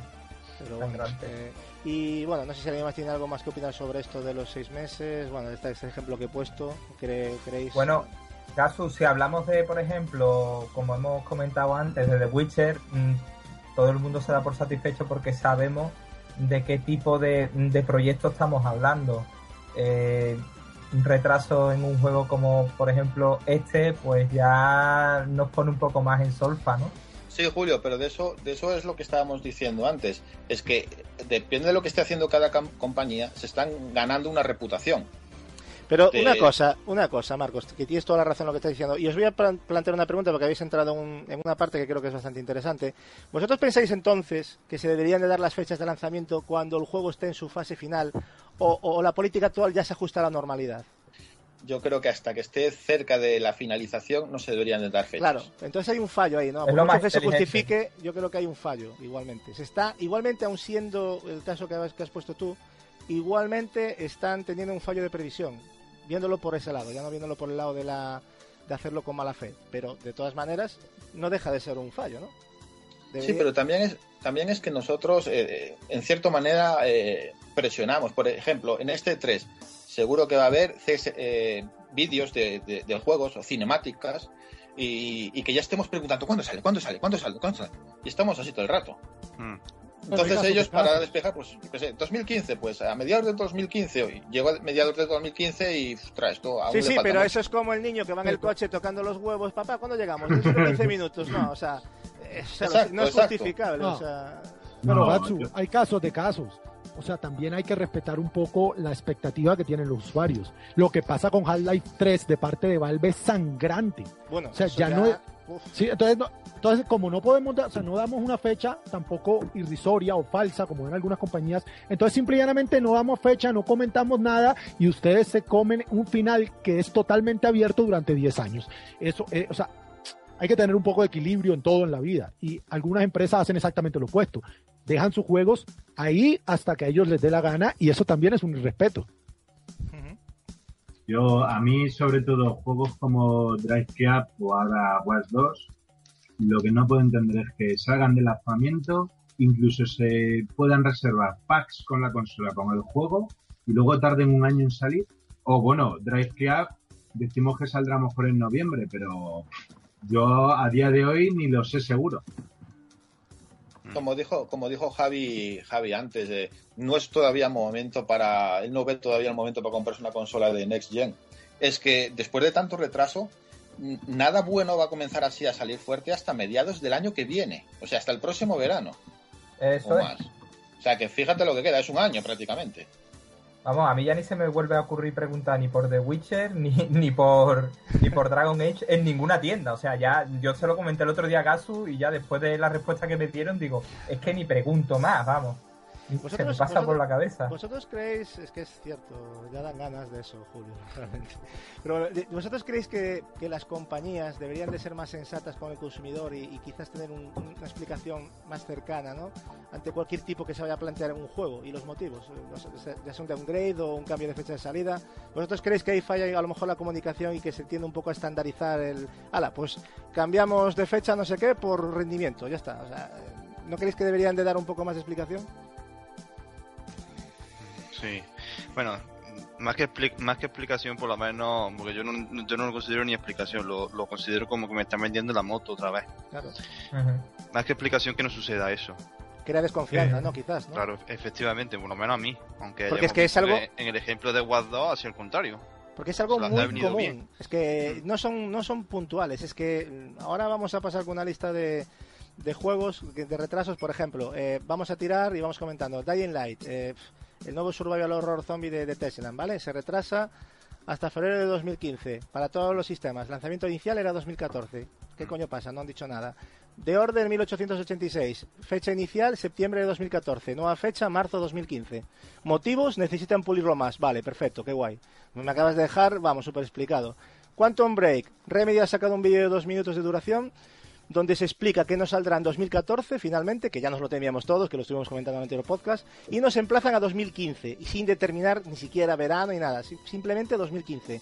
Se nos confirma también en este vídeo eh, que Quantum Break eh, no estará en este E3 2014, que ya me parece patada en los dientes a todos los que queríamos saber algo Uf. de, de este Madre. Juego. es ¿no? terrible. Y dicen que en la próxima Gamescom 2014 de, de agosto de este año se va a mostrar un gameplay. Pero bueno, eh, señores, es que, o sea, son cosas que vas diciendo. Por ejemplo, también el Devil Within, eh, inicial 29 de agosto, pues ala, 24 de octubre. Vamos a seguir cambiando fechas. The Division también, finales de 2014, que lo estuvimos comentando antes, pues verano de 2015, joder. O sea, de tener un lanzamiento a finales de 2014 a pasar a verano de 2015. Y No de lo hecho, entiendo, o sea. que la mayoría de juegos eso los vimos en el E3 y que puede que los veamos otra vez en este E3. O sea, Es que me Pero- me huele mal. Y que- Igual, y, y que perdona y que veamos más juegos por este por este estilo o sea nuevos pero que no vayan a salir tampoco el año que viene sino que saldrán en el 2016 eso es lo que nos estamos comiendo ahora me parece un poco lamentable en ese sentido pero bueno es lo Es que que- hay. Igual está pasando, o es- bueno, mi, mi- mi pensamiento es que cuando vemos eh, un vídeo o un pequeño gameplay en, en un vídeo del- que anuncia un juego en el E3, pensamos que ya está en un proceso de desarrollo medio alto. E igual lo que nos enseñaron, de, por ejemplo, de Quantum Break eh, en el anterior E3, estaba en muy pañales, e igual aún estaban comenzando el desarrollo. E, igual las compañías también meten prisa para que "Oh, necesito, necesito el juego, necesito el juego ya para vender porque necesito presentar unas cuentas. Sí, porque han y hecho vergüenzas como lo de Halo 5, presentar ahí al, al jefe maestro en un desierto. O sea, pero vamos a ver, señores. Pero este juego ya lo tenéis que tener ya, vamos. Que ahora se dice que está a mitad de desarrollo. Pues no lo sé, ojalá, pero. Pero joder, es que no mostraron nada. The Witcher 3 lo hablábamos antes también. Iban a- iba a salir en 2014. Febrero de 2015 al final. Bueno, Y, eh, dicen que incluso a lo mejor que se va a cambiar para marzo. Bueno, ya veremos. Yo de todas maneras, con todo esto que os estoy comentando, ¿creéis que alguno de estos juegos, aparte, aparte de los cambios de fecha, tendrá también downgrade gráfico? Seguro. Madre mía. Porque me juego mil Ahí está la pregunta también, porque nos, nos encabronamos con la fecha, pero imaginaros si añadimos un downgrade gráfico. Miedo me da. Miedo me da porque empiezan desarrollo en un momento y cuando salen terminan siendo obsoletos tecnológicamente también y los vemos, digamos, inferiores a otras cosas en el mercado. De pronto ni siquiera es un bajón gráfico. El caso perfecto va a ser de Las Guardian. De Las Guardian cuando salga en PlayStation 4 se va a ver como un juego de PlayStation 3. Es un juego súper potente. Pero lastimosamente después de tantos años eh, va a convivir con juegos que tecnológicamente se empezaron después. Claro, y luego dice la gente, ¿tanta espera para esto? es que al final es, una desilusión. Yo ese juego lo espero con ganas, pero cuando hay un juego donde se dice que se, se empieza desde cero una vez y otra vez y se vuelve a reprogramar y se vuelve a reprogramar, cuando sale, miedo da. Claro, se ve. No sé si tienes algo más que añadir, Julio, de Julio, de Javi o no sé, algo más que Yo no. Nada, que yo lo único que desde que empezó esta generación es lo que estamos viviendo. Retrasos, retrasos, retrasos, decepciones, más retrasos. Y, la verdad es que le quitan a uno las ganas de pensar en comprarse una nueva, de verdad. Yo, yo creo que nacieron demasiado pronto. Simplemente lo dejo Sí, siempre lo hemos dicho. El año natural era verano de 2015 para mí, pero bueno, pero claro, es la yo pienso, y es una opinión muy personal, que no quiero acusar a nadie, pero yo creo que mm, yo, esta tesis siempre la he defendido. Microsoft se vio un poco ya tecnológicamente muy por detrás de PlayStation 3 en un momento dado, sacó One con mucha prisa y PlayStation 4 fue detrás. Yo creo que la, que la que apretó un poco ahí el acelerador, yo creo que fue Microsoft y por eso pilló también un poco más en bragas el, catálogo de PlayStation 4 inicial. ¿no? Esa es mi opinión, no me baso en nada, pero, pero tiene la pinta de eso, ¿no? No sé qué pensáis, pero... Y además que yo creo que, a todas las compañías igual, no se esperaban el lanzamiento tan pronto y les pidieron juegos ya o lo que sea y, así ha pasado, yo creo. Yo creo que eh, si nos ponemos a pensar, en el fondo todos, cuando vemos Xbox One y todo lo que ha pasado a su alrededor, tenemos la sensación de que es una consola, como bien dice Gazu, que ha salido a prisa y corriendo. O sea, como que está inacabada. O sea, tiró para adelante y, arreó con todo y se encontró con lo que se encontró. Y de ahí vienen, eh, vienen los problemas que tenemos ahora con tanto retraso. Sí, yo creo que, sí, pero bueno. En fin, eh, chavales, ¿alguna valoración más antes de pasar al siguiente y último tema? Eh, ¿Algo que tengáis que decir sobre todo esto que hemos hablado? ¿Algún apunte? Ah, yo creo que está todo dicho. Yo creo que ya hemos bastante, les hemos tirado las orejas bastante, ¿no? A las compañías, que no nos van a hacer puto caso, pero bueno, hay, que, hablarlo, ¿no? Por lo menos que se den cuenta de que, que hay un movimiento de gente que, que diga, oye, no, hasta aquí. Y si hay que dejar de comprar un juego, pues lo tendremos que hacer. Más de un directivo de Eso es lo que yo pienso. suscribir. Sí, se me va a desuscribir, eh, seguramente. yo, yo considero, considero que a las compañías hay que educarlas en buenos hábitos. Sí. Pero bueno, también, sobre todo en honradez. También vivimos en una sociedad que pedimos mucha información y somos consumidores de información y al final se están creando expectativas que no son, solo por rellenar revistas y, no sé, eh, es un poco así. Sí, un poco culpa de todos, ¿no? Aunque los principales son ellos, eso está claro, nunca les viene Pero que algunas veces también debemos de, de premiar proyectos más humildes, ¿eh? con grupos de trabajo más pequeñitos, en vez de tanto grupo, que uno que está en Tailandia, otro que está en Montreal, otro que está... ¿Sabéis de lo que estoy hablando, no? Sí, sí. Grupos más pequeñitos, más reducidos, que trabajan codo con codo, que hacen grandes cosas. Que así es como básicamente se han dado las cosas más mágicas de este mundillo, bajo mi punto de vista. Muy bien, pues nada, chavales, eh, es un tema que, sabía que iba a dar para mucho y, y, al final creo que también siempre nos quedamos con ampliar alguna cosa, pero bueno, eh, vamos a dar paso al segundo de los análisis de hoy eh, y es nada más y nada menos que el polémico, precisamente estamos hablando, Watch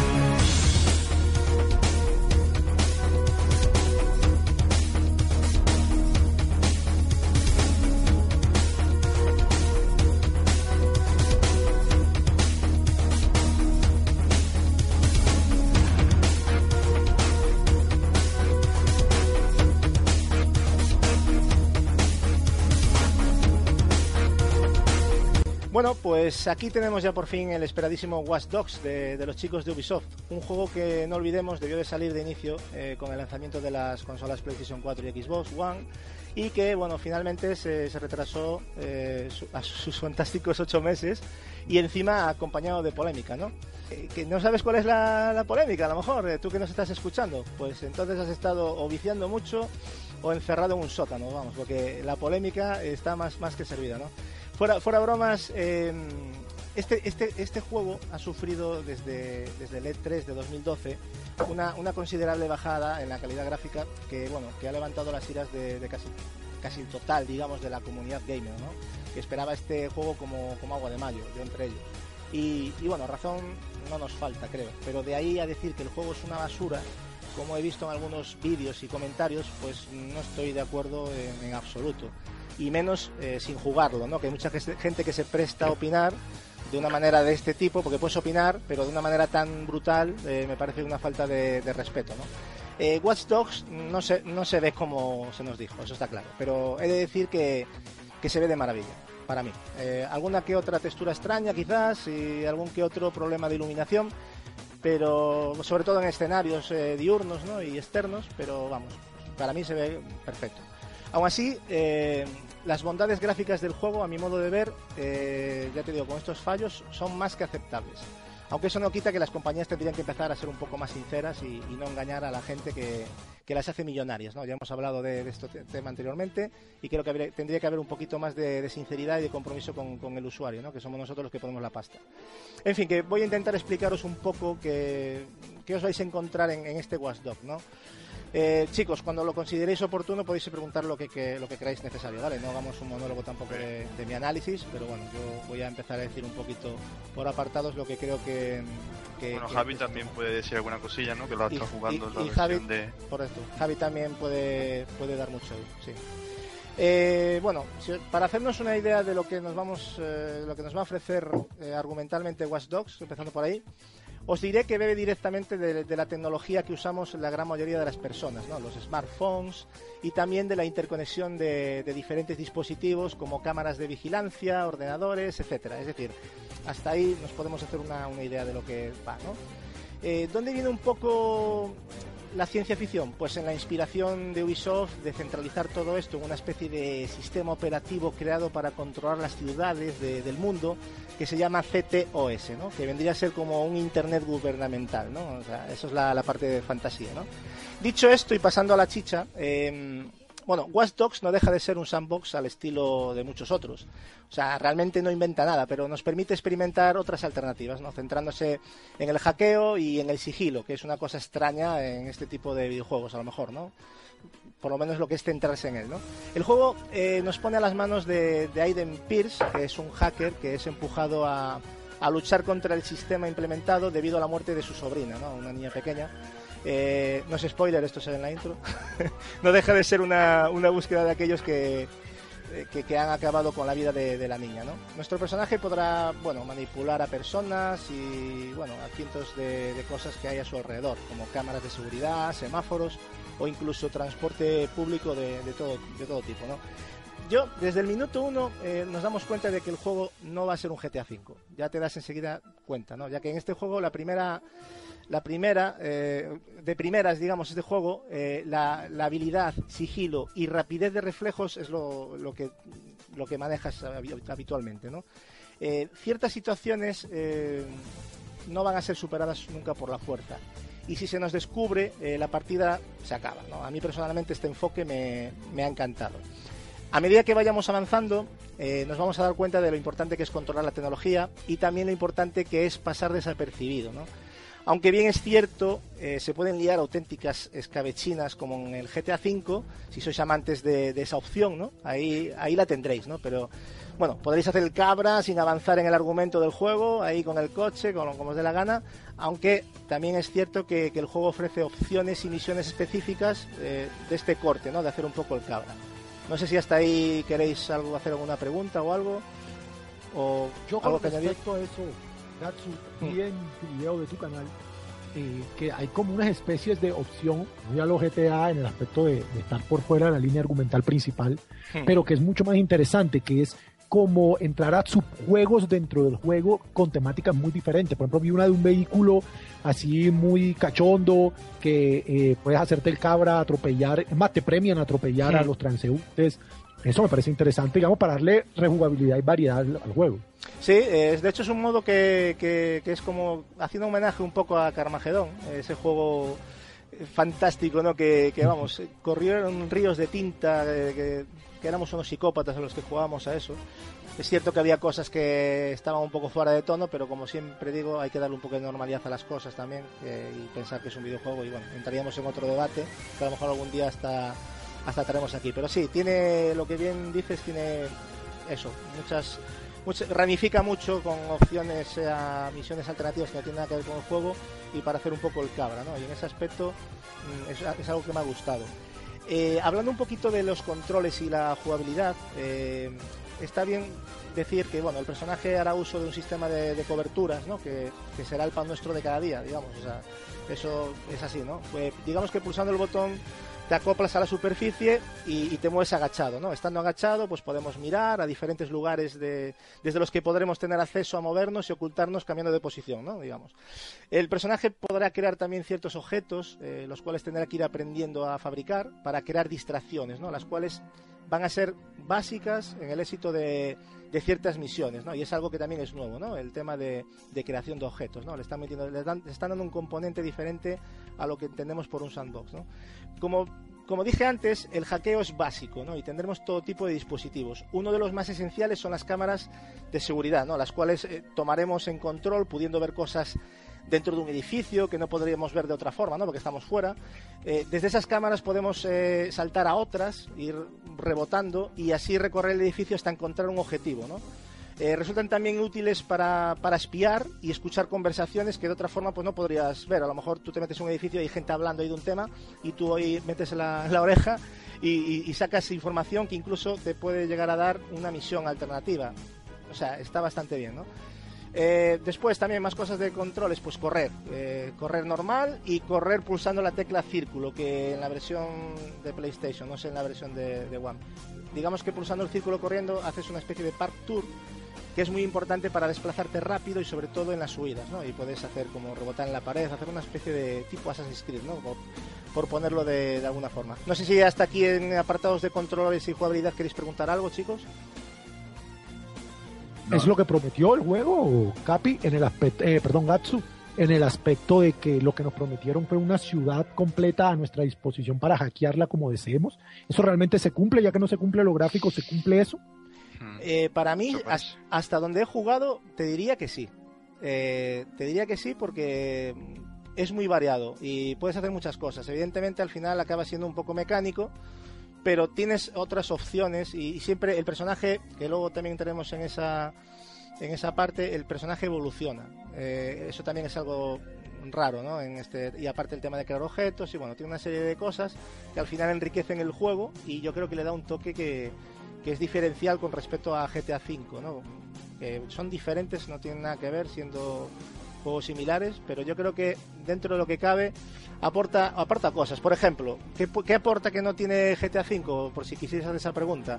Pues la interacción con la gente, ¿no? Los ciudadanos nos ofrecen mucha información desde su perfil, desde su perfil completo, o sea, lo que es edad, profesión e ingresos, hasta también información de problemas que puede tener esa persona, un problema médico o lo que sea, o que está chalado, podremos robarles el dinero de sus cuentas bancarias si tiene un móvil eh, con conexión a internet, espiar sus chats, o sea, si el tío va chateando por la calle, puedes ir detrás de él y, leer la conversación, ¿no? hay conversaciones que están bastante interesantes.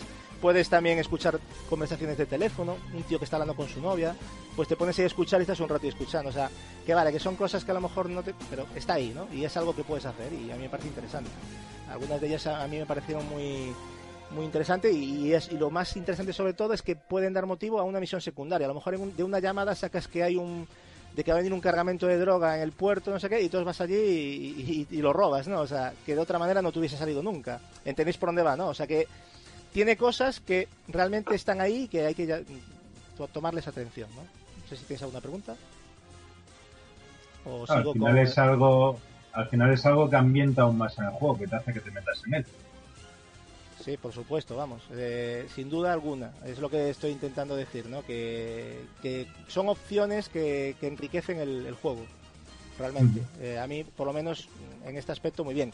Con respecto a lo del tema de la conducción, que es algo que se está hablando mucho, ¿no? Y que es alguna parte importante de este juego, de este tipo de juegos, yo creo que sin duda es el apartado menos cuidado, eh, a mi modo de ver, ¿no? Aunque hay diferentes modelos de coches eh, y, y formas de reaccionar específicamente, ¿no? Sigo pensando que, que se hace algo incontrolable y, y las sensaciones de conducción no son tan satisfactorias como en GTA V, por ejemplo. Tenemos diferentes cámaras a usar, eso sí, incluso una interior donde se ve el salpicadero del coche, pero por ejemplo no podremos disparar conduciendo, es algo que mm, me, ha, me ha llamado la atención, ¿no? Al menos yo, yo por lo menos no lo, no, lo, no lo he podido hacer eso. No sé si tú, Javi, pero yo no, yo no he sido No, capaz. yo, yo- yo todavía no y, y tienes razón. O sea, lo de la, la fase de conducción parece más un añadido en cuanto al resto de jugabilidad del juego, creo yo. Sí. Es lo que está un poquito Eh, por debajo. Per- perdonad un momento. eh, al parecer, yo lo digo simplemente por lo que me he documentado, cada coche tendría sus características y su- sus peculiaridades en la conducción, o ¿Lo que, eso perdón? al menos leí. Que no cada coche tiene sus características Sí. y sus peculiaridades en torno a la Sí, conducción. es lo, es lo que estaba diciendo antes. Lo que pasa es que igual lo dije así un poco por encima. Que aunque tengan, eh, haya diferentes modelos y tengan formas de reaccionar específicas, eh, realmente no, no suponen una diferencia como para mejorar, ¿no? Realmente, como para mejorar y decir, va, eh, pues es este coche que es una mierda y los demás van bien. No. Pues este va un poco mejor y bueno, pero, pero sigue, hay algo ahí que sigue sin, sin gustarte, ¿no? Hay una cosa que, que sí podemos hacer dentro del coche que no podíamos hacer en GTA V, que es escondernos. Eh, te puedes esconder ahí y es una cosa que es útil para, para diferentes misiones, ¿no? Como para despistar a la policía, por ejemplo. Con respecto a los controles, pues lo típico, acelerar, frenar, freno de mano, mm, marcha atrás, eh, creo que mirar atrás también puedes mirar, efectivamente, tipo retrovisor, y cambiar de cámara, que es los que os he dicho, y, y poco más, ¿no? A- Y una, y una cosa que me parece y una cosa que me parece sumamente importante en los gameplays que he visto es el asunto del sigilo. Mm, eh, la aplicación del sigilo me gusta mucho cómo está implementada. Es un poco al estilo Deus Ex y me encanta. Eh, me gusta muchísimo.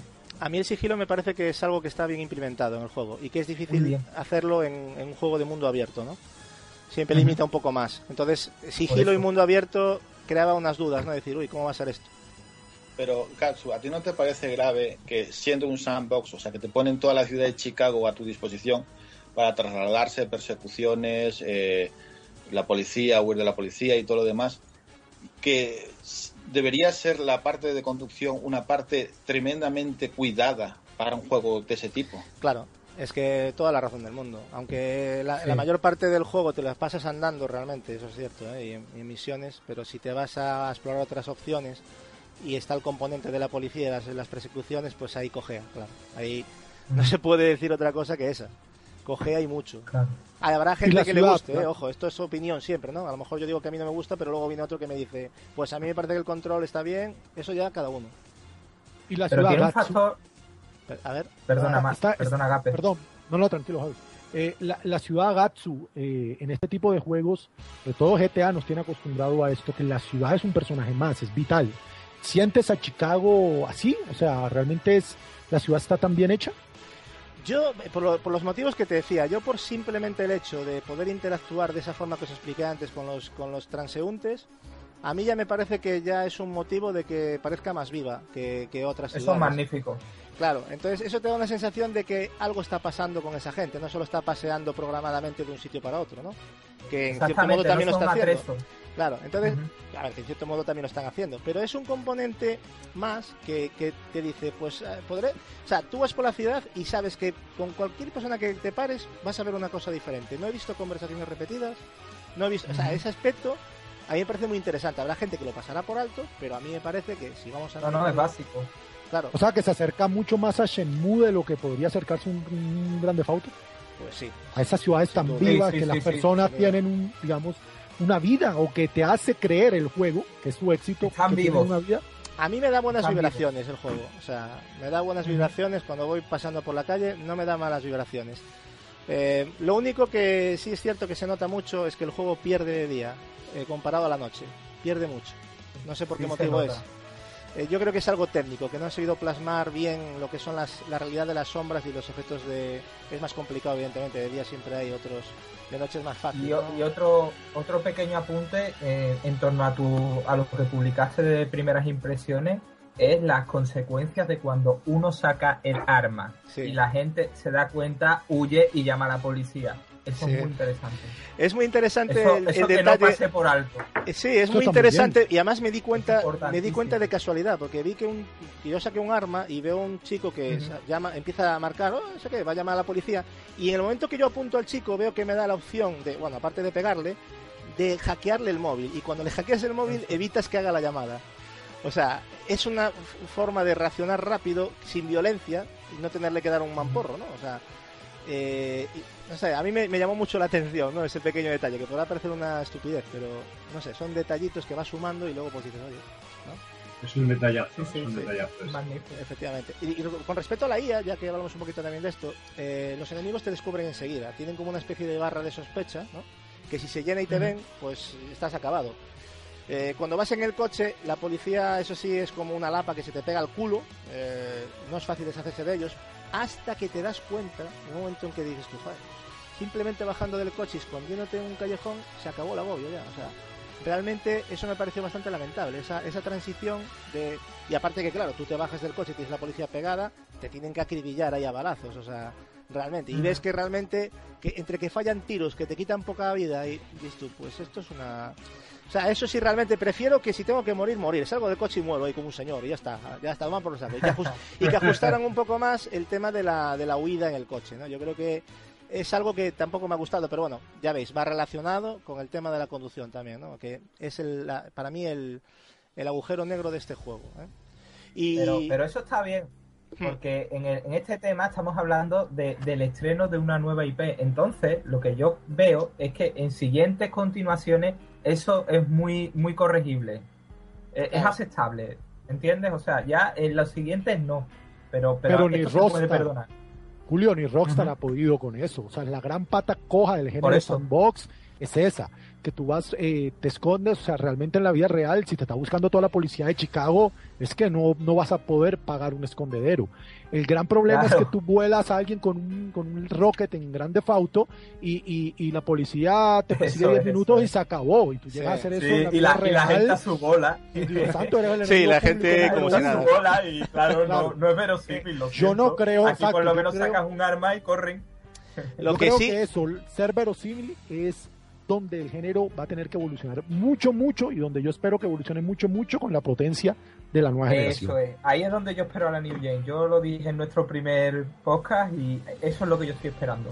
Lo, En que, este- lo que has apuntado, En, Gaso. en esto no es que haya una evolución muy clara, pero sí hay detallitos, ¿no? Evidentemente esperamos más, que a lo mejor no tiene el GTA V, pero bueno, el GTA V tiene mucha muchísima muchísimo mérito, ¿no? Con, con lo- por sobre todo, sobre todo por lo grandioso que es y lo bien que han exprimido la tecnología pasada, ¿no? Yo creo que eh, no se le puede poner un pero al GTA V, pero bueno, este es un primer paso, ¿no? Yo he visto cosas, por ejemplo, que sí se las ha sacado GTA V, que lo he comentado con Capi y con algún compañero, que lo que da gusto es ir por la calle y escuchar a la gente hablando en castellano, no tienes que leer nada.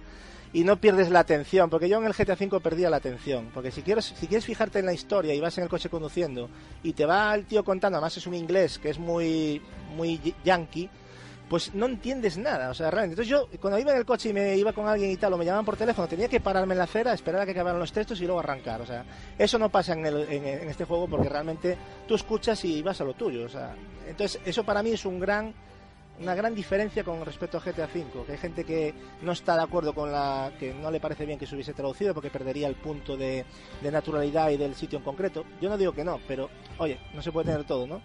Yo creo que son dos formas de verlo diferente y yo, para mí, eh, un todo un acierto el, el tras- trasladarlo al castellano todo el juego, ¿vale? Eh, con respecto mm, al tema de misiones y el mapa, ¿no? Que es muy importante, ¿no? El, personaje, como es habitual, va a tener, bueno, principalmente su piso franco, donde puedes planificar las misiones y dormir, y allí donde incluso podremos poner las horas de sueño que quieres que tenga el personaje, le pones la alarma y despiertas en el día que quieras, a la hora que quieras, ¿no? O sea, eso es un punto que tienes ahí en el, aparte de otras opciones que puedes hacer, ya te digo, en el, en el piso, ¿no? El, el mapeado no es, ya te digo, ni de lejos, pero ni de lejos, ¿eh? tan grande como GTA V. O sea, Y esto, esto se lo ha criticado mucho, pero creo que es el tamaño correcto para la experiencia. Una vez que eh, comprendes el juego, dices tú, bueno, está bien, tampoco hace falta más, ¿no? O sea, que tampoco se trata de dar grandes paseos, ¿no?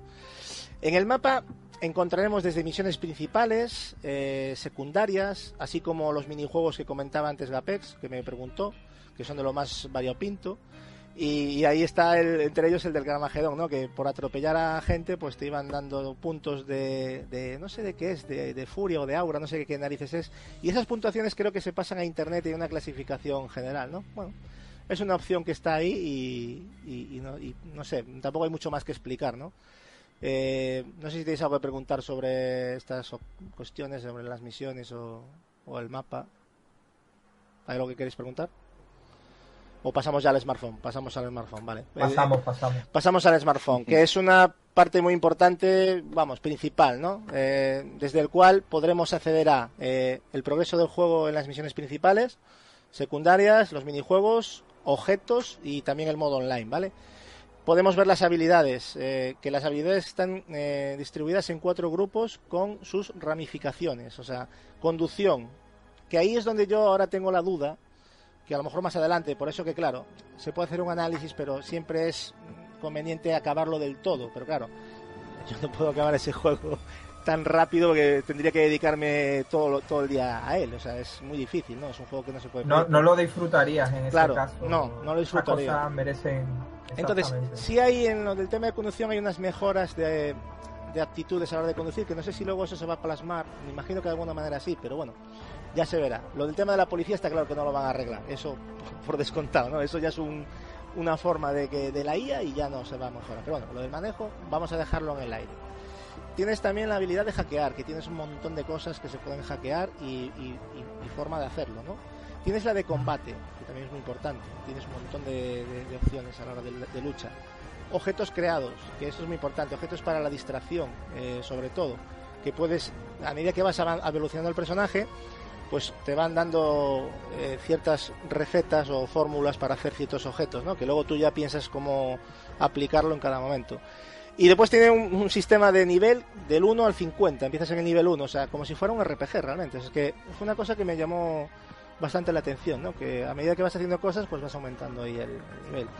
Tienes estadísticas eh, también de reputación, dependiendo de cómo actúes, pues bueno, eso ya se vio en GTA V, el dinero que tienes y las torres hackeadas, que bueno, es un elemento que al, igual que las que las torres eh, en el Assassin's Creed que mirabas con la vista pájaro eh, o Mistalco, no sé cómo se llamaba, y te desbloqueaba ciertos ruidos del mapa, pues aquí lo que te hace es que te desbloquea secretos y misiones, ¿no? Cada vez que encuentras una de estas antenas, que ya la tienes que hackear.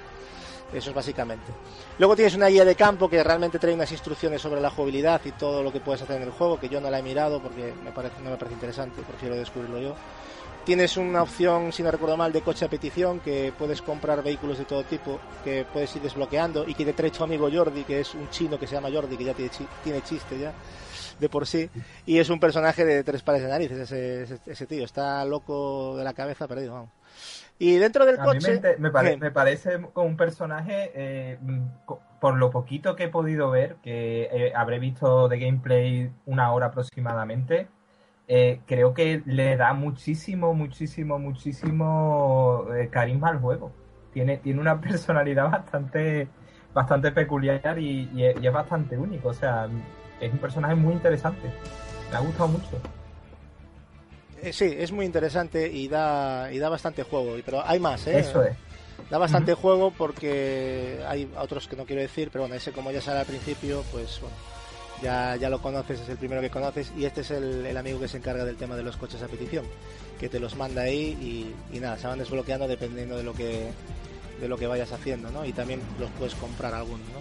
Dentro del coche, lo que iba a decir antes, eh, el smartphone nos va a dar otra opción más, que es escuchar los MP3, que tiene una banda sonora ahí, bueno, no me gusta tanto como la de GTA V, está a, a mucha distancia de, de GTA V. Tiene algún temita que está bien, pero bueno, no está tan completo, ¿no?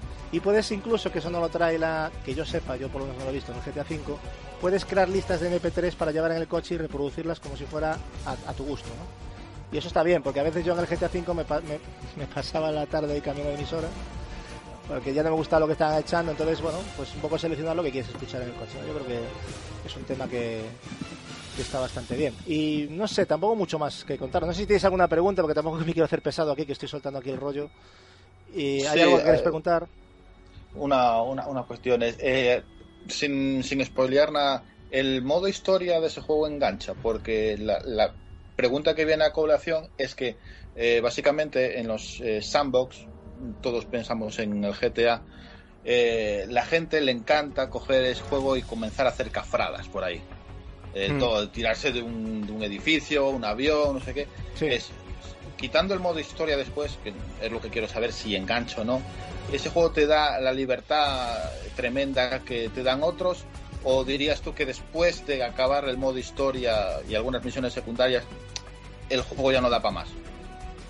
A ver, todo este tipo de juegos son caducos, ¿no? Eh, y porque traiga más no va a ser mejor. Hay muchas misiones de relleno y yo por lo menos lo que os puedo decir hasta, hasta el momento no he tenido esa sensación de que me estaban metiendo relleno, que ya es un triunfo, ya creo. Eh, Que normalmente, como sabéis, eh, rellenan, pero es una, una maravilla. A mí me parece un juego que a nivel argumental está muy interesante, es una historia de venganza, evidentemente, en el que tenemos que dar caza a los que han matado a la sobrina y te van desgranando cositas que a mí me está enganchando, la verdad. Y aparte tiene un doblaje excelente, porque tiene un doblaje excelente, tiene unas voces que están muy bien, o sea, son de serie total de televisión. Y yo no puedo hacer otra cosa que, que recomendarlo. O sea, para mí, eh, si tengo que sacar una conclusión, es que le ha venido mal lo del tema del, del acabado gráfico, porque evidentemente si no hubieran dicho nada y hubiese salido así, tampoco hubiese pasado nada. Pero claro, lo que han mostrado en el 2012 en el E3, pues ha- le ha pesado. Ha sido una losa y las comparaciones tenían que llegar. Y es eso. Pero yo en general, si me abstraigo de eso, miro el juego y digo, coño, está bien. O sea, a mí me gusta. Se- o sea, se ¿Vale, que vale los consola. 70 euros? Es que Ningún yo- juego vale mira, 70 es- euros. De- de Capex, corazón, acabas de decir una verdad y me lo acabas de quitar de la boca. No, y es que yo Lo tampoco lo pienso. He spoileado tu comentario, ¿no? Yo siempre lo he pensado que no lo que no lo que no, que no hay juego que lo valga, creo. Y si lo vale eh, es para mí personalmente, no para los demás. Puede haber un juego que para mí valga X dinero por por el cariño que me pueda dar o por los recuerdos que pueda tener, pero para mí un juego no vale 70 euros, o sea, ni de broma. No está ni, ni justificado. Bueno, eso lo hemos hablado muchas veces Sí, también. efectivamente. Eh, ¿Alguna- A menos que salga un Comic Zone 2, ningún juego. Hombre, ese vas a ir tú por 100 euros a comprarlo. Oye, con las posibilidades que tiene eso, Gapex, aunque lo hayas dicho así de plan de broma, tú y yo sabemos que ese juego eh, sería una pasada, porque podrían, tú imagínate las, la- lo que, lo que- las opciones de juego que te podría dar. O sea, Con el motor UbiArt. bueno, y con, se el UbiArt, ya está, Uf. ahí, déjalo ahí. UbiArt, exactamente. Con el UbiArt ya está, tío. O sea, no hay que pedir más. Ya, ya sería la, la hostia. El mismo con el que está hecho el Child of Light y el Rayman, bueno, ya está. Con eso sería la hostia. Ojalá algún día tengo alguien se otra- anime. Tengo otra duda, Gasu. Dime. Eh, ¿El asunto de la información desblo- desbloqueable aporta información sobre lo que es la trama de la historia o, o va en otro sentido? No, complementa siempre la historia. Por lo menos hasta donde yo he visto. No sé si habrá partes que no, pero yo hasta lo que he visto. Es que también daros cuenta que tuve que tuve que intentar probar un poquito de todo y no centrarme nada en, o sea, en una sola cosa porque es que no da tiempo físico. Acaba de salir hace hace escasos días y, y es que el tiempo, o sea, no, no, no me dedico a, que ir a trabajar, hay que hacer muchas cosas, ¿no? Pero bueno, le, he da- le he dado las suficientemente horas para hacer unas primeras impresiones como he hecho en mi canal, que creo que se me han ido a 47 minutos, es una burrada, que ha sido una cosa fuera de lo común. Y yo creo que este análisis pues más o menos va en la línea de eso, mm, entrando un poco más en los detalles. No sé si os ha quedado alguna duda o algo, yo encantado de, con- de- de decirlo. ¿no? Está bien ya, entonces, en principio. Estupendo. Yo ya te digo, para mí es... ¿Qué? Es un crack. Al. Vale, vale, pero ahora ponle nota al juego, que nos hiciste Vale. ponerle Eso nota es. a Mario, pues ahora te toca a ti. Eso es, Marco. Uy, nota. Vale, para mí este juego, eh, si le tengo que dar una nota, mm, le daría un 8. Le daría un 8 y, y bien merecido. Hay cosas que se pueden mejorar, pero es un juego notable. O sea, no es un, no va a ser el, el juego del año, seguramente. Pero es un juego que es una alternativa más que está ahí y yo creo que los amantes de este tipo de juegos no se lo deben de perder, olvidaros del tema gráfico, disfrutarlo y veréis que vais a encontrar en él un gran, un gran juego. Aparte que te abre abre las opciones a toda esa gente que le gusta la acción y a la gente que le gusta el sigilo. Entonces es un poco una mezcla de todo y está un poco de tu mano, ¿no? Sí es cierto que hay algunas misiones en las que da igual que te guste ir de Rambo, porque vas a morir tiroteado como una perra. Pero, pero vamos, yo lo recomiendo 100%. Eh, para mí es injusto todo lo que se está hablando de él y yo creo que hay mucha desinformación y mucha gente que está opinando un poco viendo dos o tres vídeos y poco más. Pero bueno, es mi opinión. Gatsu, Dime. Porque no han visto tu video, Gatsu.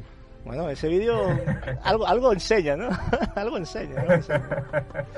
Sí, sí. eh, Gatsu, yo si me permites, Dime. a modo de conclusión así personal, de, a mí es un juego, yo no quise ver ningún vídeo antes de empezarlo a jugar y porque quería descubrirlo y es de los juegos que yo enciendo la consola, meto el juego, cojo el mando y sé que me atrapa, ¿sabes? Y yo para mí eso ya puede estar un peor un poco peor gráficamente lo que sea, pero eso vale mucho. Eso es bueno y aparte Eso tiene un, tiene un sistema de aprendizaje bastante liviano y te vas haciendo con el juego Sí. bastante rápido y eso sí que Sí, es sí. agradecer. Eh, llegar, Sí. poner el juego y, y ya está. En ese aspecto estoy también de acuerdo contigo. Para mí ya te digo, es un juego que, que me ofrece, ya para resumir y cerrar, eh, ahora vamos a pasar con otro tema, lo que para mí ofrece lo que me esperaba y me está divirtiendo mucho. Eh, no he visto relleno como he dicho en el juego y la historia está bastante bien. Y los personajes, sí he de decir que el protagonista principal, Aiden, no es de lo más carismático que te puedes echar en cara, pero bueno, cumple. Eh, hay otros secundarios que, que- que están ahí para ver, que no os voy a decir nada. El chino ya sabéis, el Jordi, que da bastantes horas de da bastante polémica el tío. Pero bueno, poco más que decir. o sea, yo, yo en principio ya me gustaría me gustaría pasarle a, a Capi, que tiene una encuesta que puso en el canal de en el punto de mira. Si te parece, Capi, explícate un poquito de cómo es esto. Bueno, sobre todo vino por un polémico vídeo que vi de un usuario ruso en internet en el que se en el que se comparaba a GTA 4 con, con Dogs, ¿no? Y en ese vídeo hay que decir que ese vídeo está hecho de una forma un poco dudosa por lo menos, ¿vale? Pero claro, sin salir el juego, pues muchos pues lo tomaron un poquito como en consideración. Y eh, gracias a ese vídeo, pues bueno, yo pregunté lo, puse en el grupo y que pregunté que, que qué opinaban de esa comparación de, de Watch Dogs con GTA 4, ¿eh? no olvidemos que un juego de, de 2008 por ahí. Así que, y no se veía muy bien, ¿eh? no, no estuvo muy bien comparado, vamos, salía mal parado la, la versión de Watch Dogs. Entonces puse cuatro, cuatro respuestas. La, la primera es que no me creo el vídeo, Watch Dogs lucirá mejor. Esa, esa es la respuesta menos elegida, solo un 6% de, del público, ¿eh? fíjense. Luego eh, la siguiente fue que Watch 2 mejor que GTA 4 en la comparación. Solo el 12% de, los espectadores pues opinan eso. Luego otra que no me importa mucho cómo luzca y me es indiferente el vídeo. más o menos la respuesta de eh, como hemos tratado también antes el tema de que lo que más importa en un juego sobre todo es que entretenga y su, juego- y su jugabilidad más que, lo, más que el aspecto gráfico que tanto incidimos a día de hoy. Y la respuesta más elegida esa fue un 23%, no sé si lo he dicho. Y la Sí, respuesta sí. elegida eh, más por el público ha sido que el acabado final de Watch Dogs me parece poco pulido. O sea, que ese fue el 58% de, del público, de nuestros, eh, de nuestros oyentes. Que más o menos es la línea en la que nos hemos expresado en el, en el propio podcast. Eh, bueno, no os voy a dar paso porque de esto ya hemos hablado, de los temas de downgrade y demás. Yo creo que bastante hemos hablado Sí. ya en Sí, el programa. Ya hemos opinado, ya creo. Y sobre todo, bueno, quiero tra- trasladar aquí la opinión de, de varios oyentes. Por ejemplo, JJ Marto Bondía, que nos cuenta que cree que ha, que sabe- que ha visto muy poco para jugarlo y saber si la historia engancha. Y que hay que jugarlo en, en su conjunto en sí. Así que por eso he dejado en blanco lo que es la respuesta. No ha votado, pero bueno, yo quería trasladar este, esta opinión, ya que la veo muy respetable. El amigo Cor- Cormat dice que ve claramente mejor Watch Dogs, ya que GTA 4 tiene 6 años y que no entiende la comparativa, en todo caso hubieran, lo hubieran comparado con GTA 5. Aún y todo, esta será la tónica de todos los juegos intergeneracionales, en su opinión. Eric Vega, contrario, dice, yo votaría las dos primeras opciones, o sea, la de el acabado final de Dogs, le parece pulido y que no importa mucho cómo luzca. Eh, por, por parte, sí, que es una desilusión bastante grande lo que han hecho, porque se nota la secuencia de vídeo que lo podrían haber pulido mucho más, pero por otra parte no le importa mucho cómo luzca, ya que él eh, cree que es más aceptable para pasárselo, eh, que, que cree que es más aceptable pasárselo bien y sobre todo pues, jugar esa historia y disfrutarla. Opina que la historia es lo más importante de Wild 2, también nuestra línea. Eh, y el amigo Marco Company García, para concluir, dice que hay una obsesión con los gráficos, que no va a traer nada bueno. Ahí estoy de acuerdo con él. Porque ya no se habla de cómo hace su jugabilidad, ni de cómo es la historia, ni la mecánica del juego. No, solo gráficos, resoluciones, Eso es. frame y su mm, PM. Y el que ha hecho el Mm. vídeo ese se aburría y mucho. También estoy un poco la tónica esa, que lo que se ha visto en el vídeo, como que ya lo hemos visto después, que tampoco era todo así. No sé cómo. cómo Es lo que, es que le ha perjudicado, ¿eh? el tema Sí, del sí, E3 sí. le ha perjudicado claramente y estoy en la opinión del, del compañero de, de Mark, porque joder, el juego realmente eh, hay que hay que valorarlo de, de todo, ¿no? Evidentemente. Y yo creo que el juego gana en otras cosas y no hay que no hay que cerrar los ojos y decir "Buah, los gráficos son una mierda, que para mí, insisto, no lo son. Habrá gente que lo pensará, pero yo insisto que para mí tiene muchas cosas que están trabajadas y otras que no tanto, pero para mí el resultado, que es lo que importa general, es que luce con buen aspecto, ¿no? Creo que si algunas veces estudiáramos detenidamente de dónde vienen este tipo de vídeos virales, nos llevaríamos alguna que otra sorpresilla. Pues sí. Ahí lo dejo. Una cosa, Capi, si me permites, eh, Sí. muy interesante por cierto tu encuesta. Yo simplemente dejar por encima que en su momento hice, en el momento del Kinect, de que Microsoft hizo oficial el tema de la One a 399 sin Kinect, simplemente dejar recalcado que, que el más del 90% de las votaciones pensaron que era una tomadura de pelo y que se debió dar de opción de inicio. Simplemente lo quiero dejar ahí porque todo ello está trabajado. Está, está, está, está trabajado, está- está bastante cabreado con, con el tema y, y muy poca gente lo ha apoyado, o sea, muy, muy poquita. O sea, ha sido casi insignificante, ¿no? Eh, yo quisiera, para dar por finalizado el podcast, que oye, que da gusto que hemos llegado a las dos horas y media, hemos cumplido las expectativas que queríamos hacer dos horas y media y lo hemos logrado. Un aplauso para, para todos vosotros. Eh, nos hemos portado todos bien. Para despedirme quiero informar a la gente que sobre que mucha gente que nos pregunta que cuál va a ser nuestra programación de respecto al E3. Pues bien, eh, no vamos a hacer directos por varios motivos. Primero, y el más importante, porque tenemos un strike que no nos lo permite. Segundo, aunque no tuviera el strike, eh, he visto que eh, con esas retransmisiones en directo te cae otro strike. O sea, ya hay gente que ya, ya lo estaba diciendo que iban a dar caña bastante con esto, por lo tanto tampoco lo iba a meter en directo. O sea que mm, es información que me han dado y paso encima de meterme en otro strike porque ya tuve que estar seis meses para poder hacer algo en directo. Entonces yo no me iba a meter en ese, en ese jardín de- del strike. Vale, entonces lo que vamos a hacer desde en el punto de mira, pues el domingo día 15 vamos a hacer un especial E3, solo del E3. Vamos a estar aquí los habituales, más algún que otro invitado que, que traeremos y hablaremos de lo que ha, de lo, lo que nos ha parecido del E3 y eso va va a ser básicamente la, lo que vamos a hacer en el punto de mira, ¿vale? Entonces eh, yo entiendo que los directos siempre son muy, muy apetecibles, pero bueno, podéis verlos igual que lo que retransmiten por ahí, pues oye, que cada uno saque su conclusión y luego venís con las pilas cargadas a escuchar a ver qué opinan estos, estos fenómenos, ¿de acuerdo? Y básicamente eso. Me gustaría, ya que hay tiempo, eh, como ya sabemos la lista confirmada de juegos del E3, voy a pasar directamente así por encima, muy rápido. Y si hay alguno que os haga, pues me lo decís y paro y si queréis comentar algo, ¿vale? Pero la lista es la siguiente: Alien Isolation, Call of Duty, Call of Duty Advanced Warfare, eh, Danganronpa 2, Goodbye Despair, que no sé cuál es, que es para Vita. El Destiny, eh, Battlefield Hard- Hardline, eh, The Crew, Batman Arkham Knight, Disney Infinity 2.0, eh, Dragon Age Inquisition, EA Sport UFC, eh, Evolve, eh, Valiant Hearts, eh, Hearts eh, The Great War, Irule Warriors de Wii U, The Order 1886, Metal Gear Solid 5 de Phantom Pain, eh, Fable Legends para One, eh, Pokémon Omega Rubí y Pokémon Alpha Sapphire, Quantum Break, que esto no es cierto, que ya, ya han confirmado que no, o sea que esto está mal en la lista, eh, Far Cry 4, juegazo, eh, Play- eh, Pro Evolution Soccer 2015, Final Fantasy 14, Halo 5 Guardians, ¿vale? Eh, Hatsune Miku Project Diva, The Legend of Zelda de Wii U, ¿vale?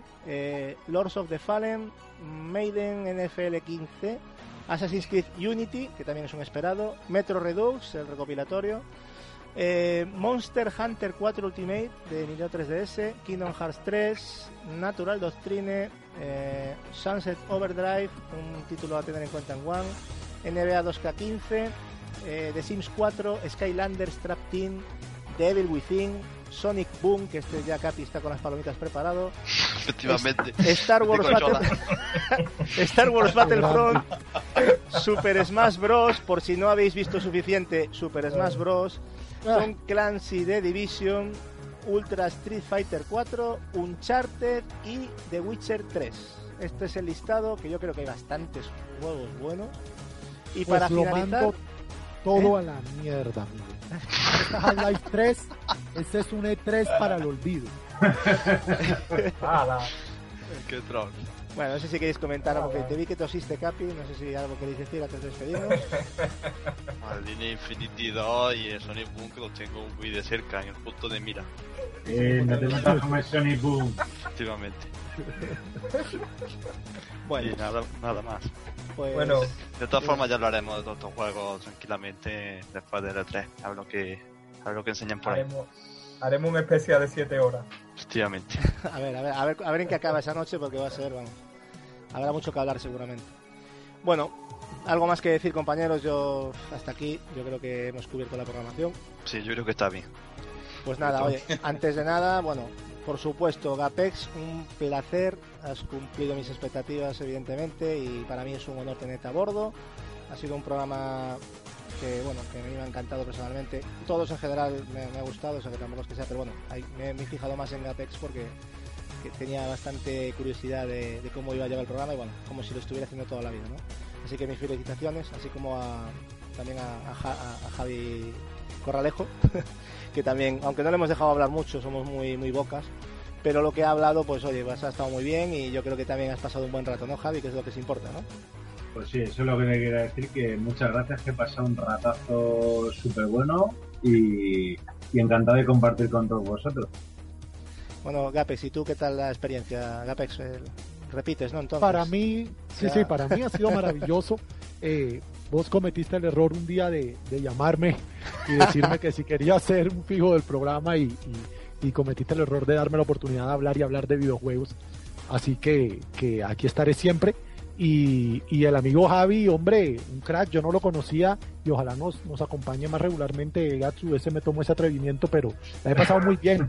Capi, Julio, Marcos, ya saben que son de la casa en mi canal, en Facebook pues siempre estamos ahí y, y nada, es que esto es un Dream Team de youtubers, esto es la crema de la crema de lo mejor que se puede encontrar, yo Bueno, ese sí un Team, pero seguramente somos jugones y nos encantan los videojuegos, que al fin y al cabo no es lo que importa. Luego ya que cada uno valore si le gusta más uno u otro, y, pero bueno, aquí estamos para, para dar nuestra opinión y, y bueno, y aún encima para formar un grupo que, que hemos formado, que yo insisto, os doy las gracias por esta oportunidad, porque el podcast evidentemente no es, no es una frase de manual, es que sin vosotros yo podría aquí estar hablando y aburrir a las ovejas, por lo tanto... Mis felicitaciones, mis felicitaciones a todos y, y que os espero la semana dentro de dos semanas en el, en el especial del E3. Pues Perfecto, nada. allí estaremos. Pues nada, chicos, y a vosotros, gente, pues nada, os emplazo para, para ese programa del, del E3 2014. Espero que hayáis pasado un buen rato con, con esta gentucilla, que, que algún día voy a emitir los blogs que hablamos aquí por Skype, porque los voy a, los voy a profanar y os los voy a poner, porque son unos trolls. Son muy serios, pero también son unos trolls. Y, y nada, que muchas gracias por vuestra confianza en este nuestro podcast y que nos vemos en el, en el siguiente episodio en el E3. Muchas gracias a todos. Hasta luego. Adiós. chavales.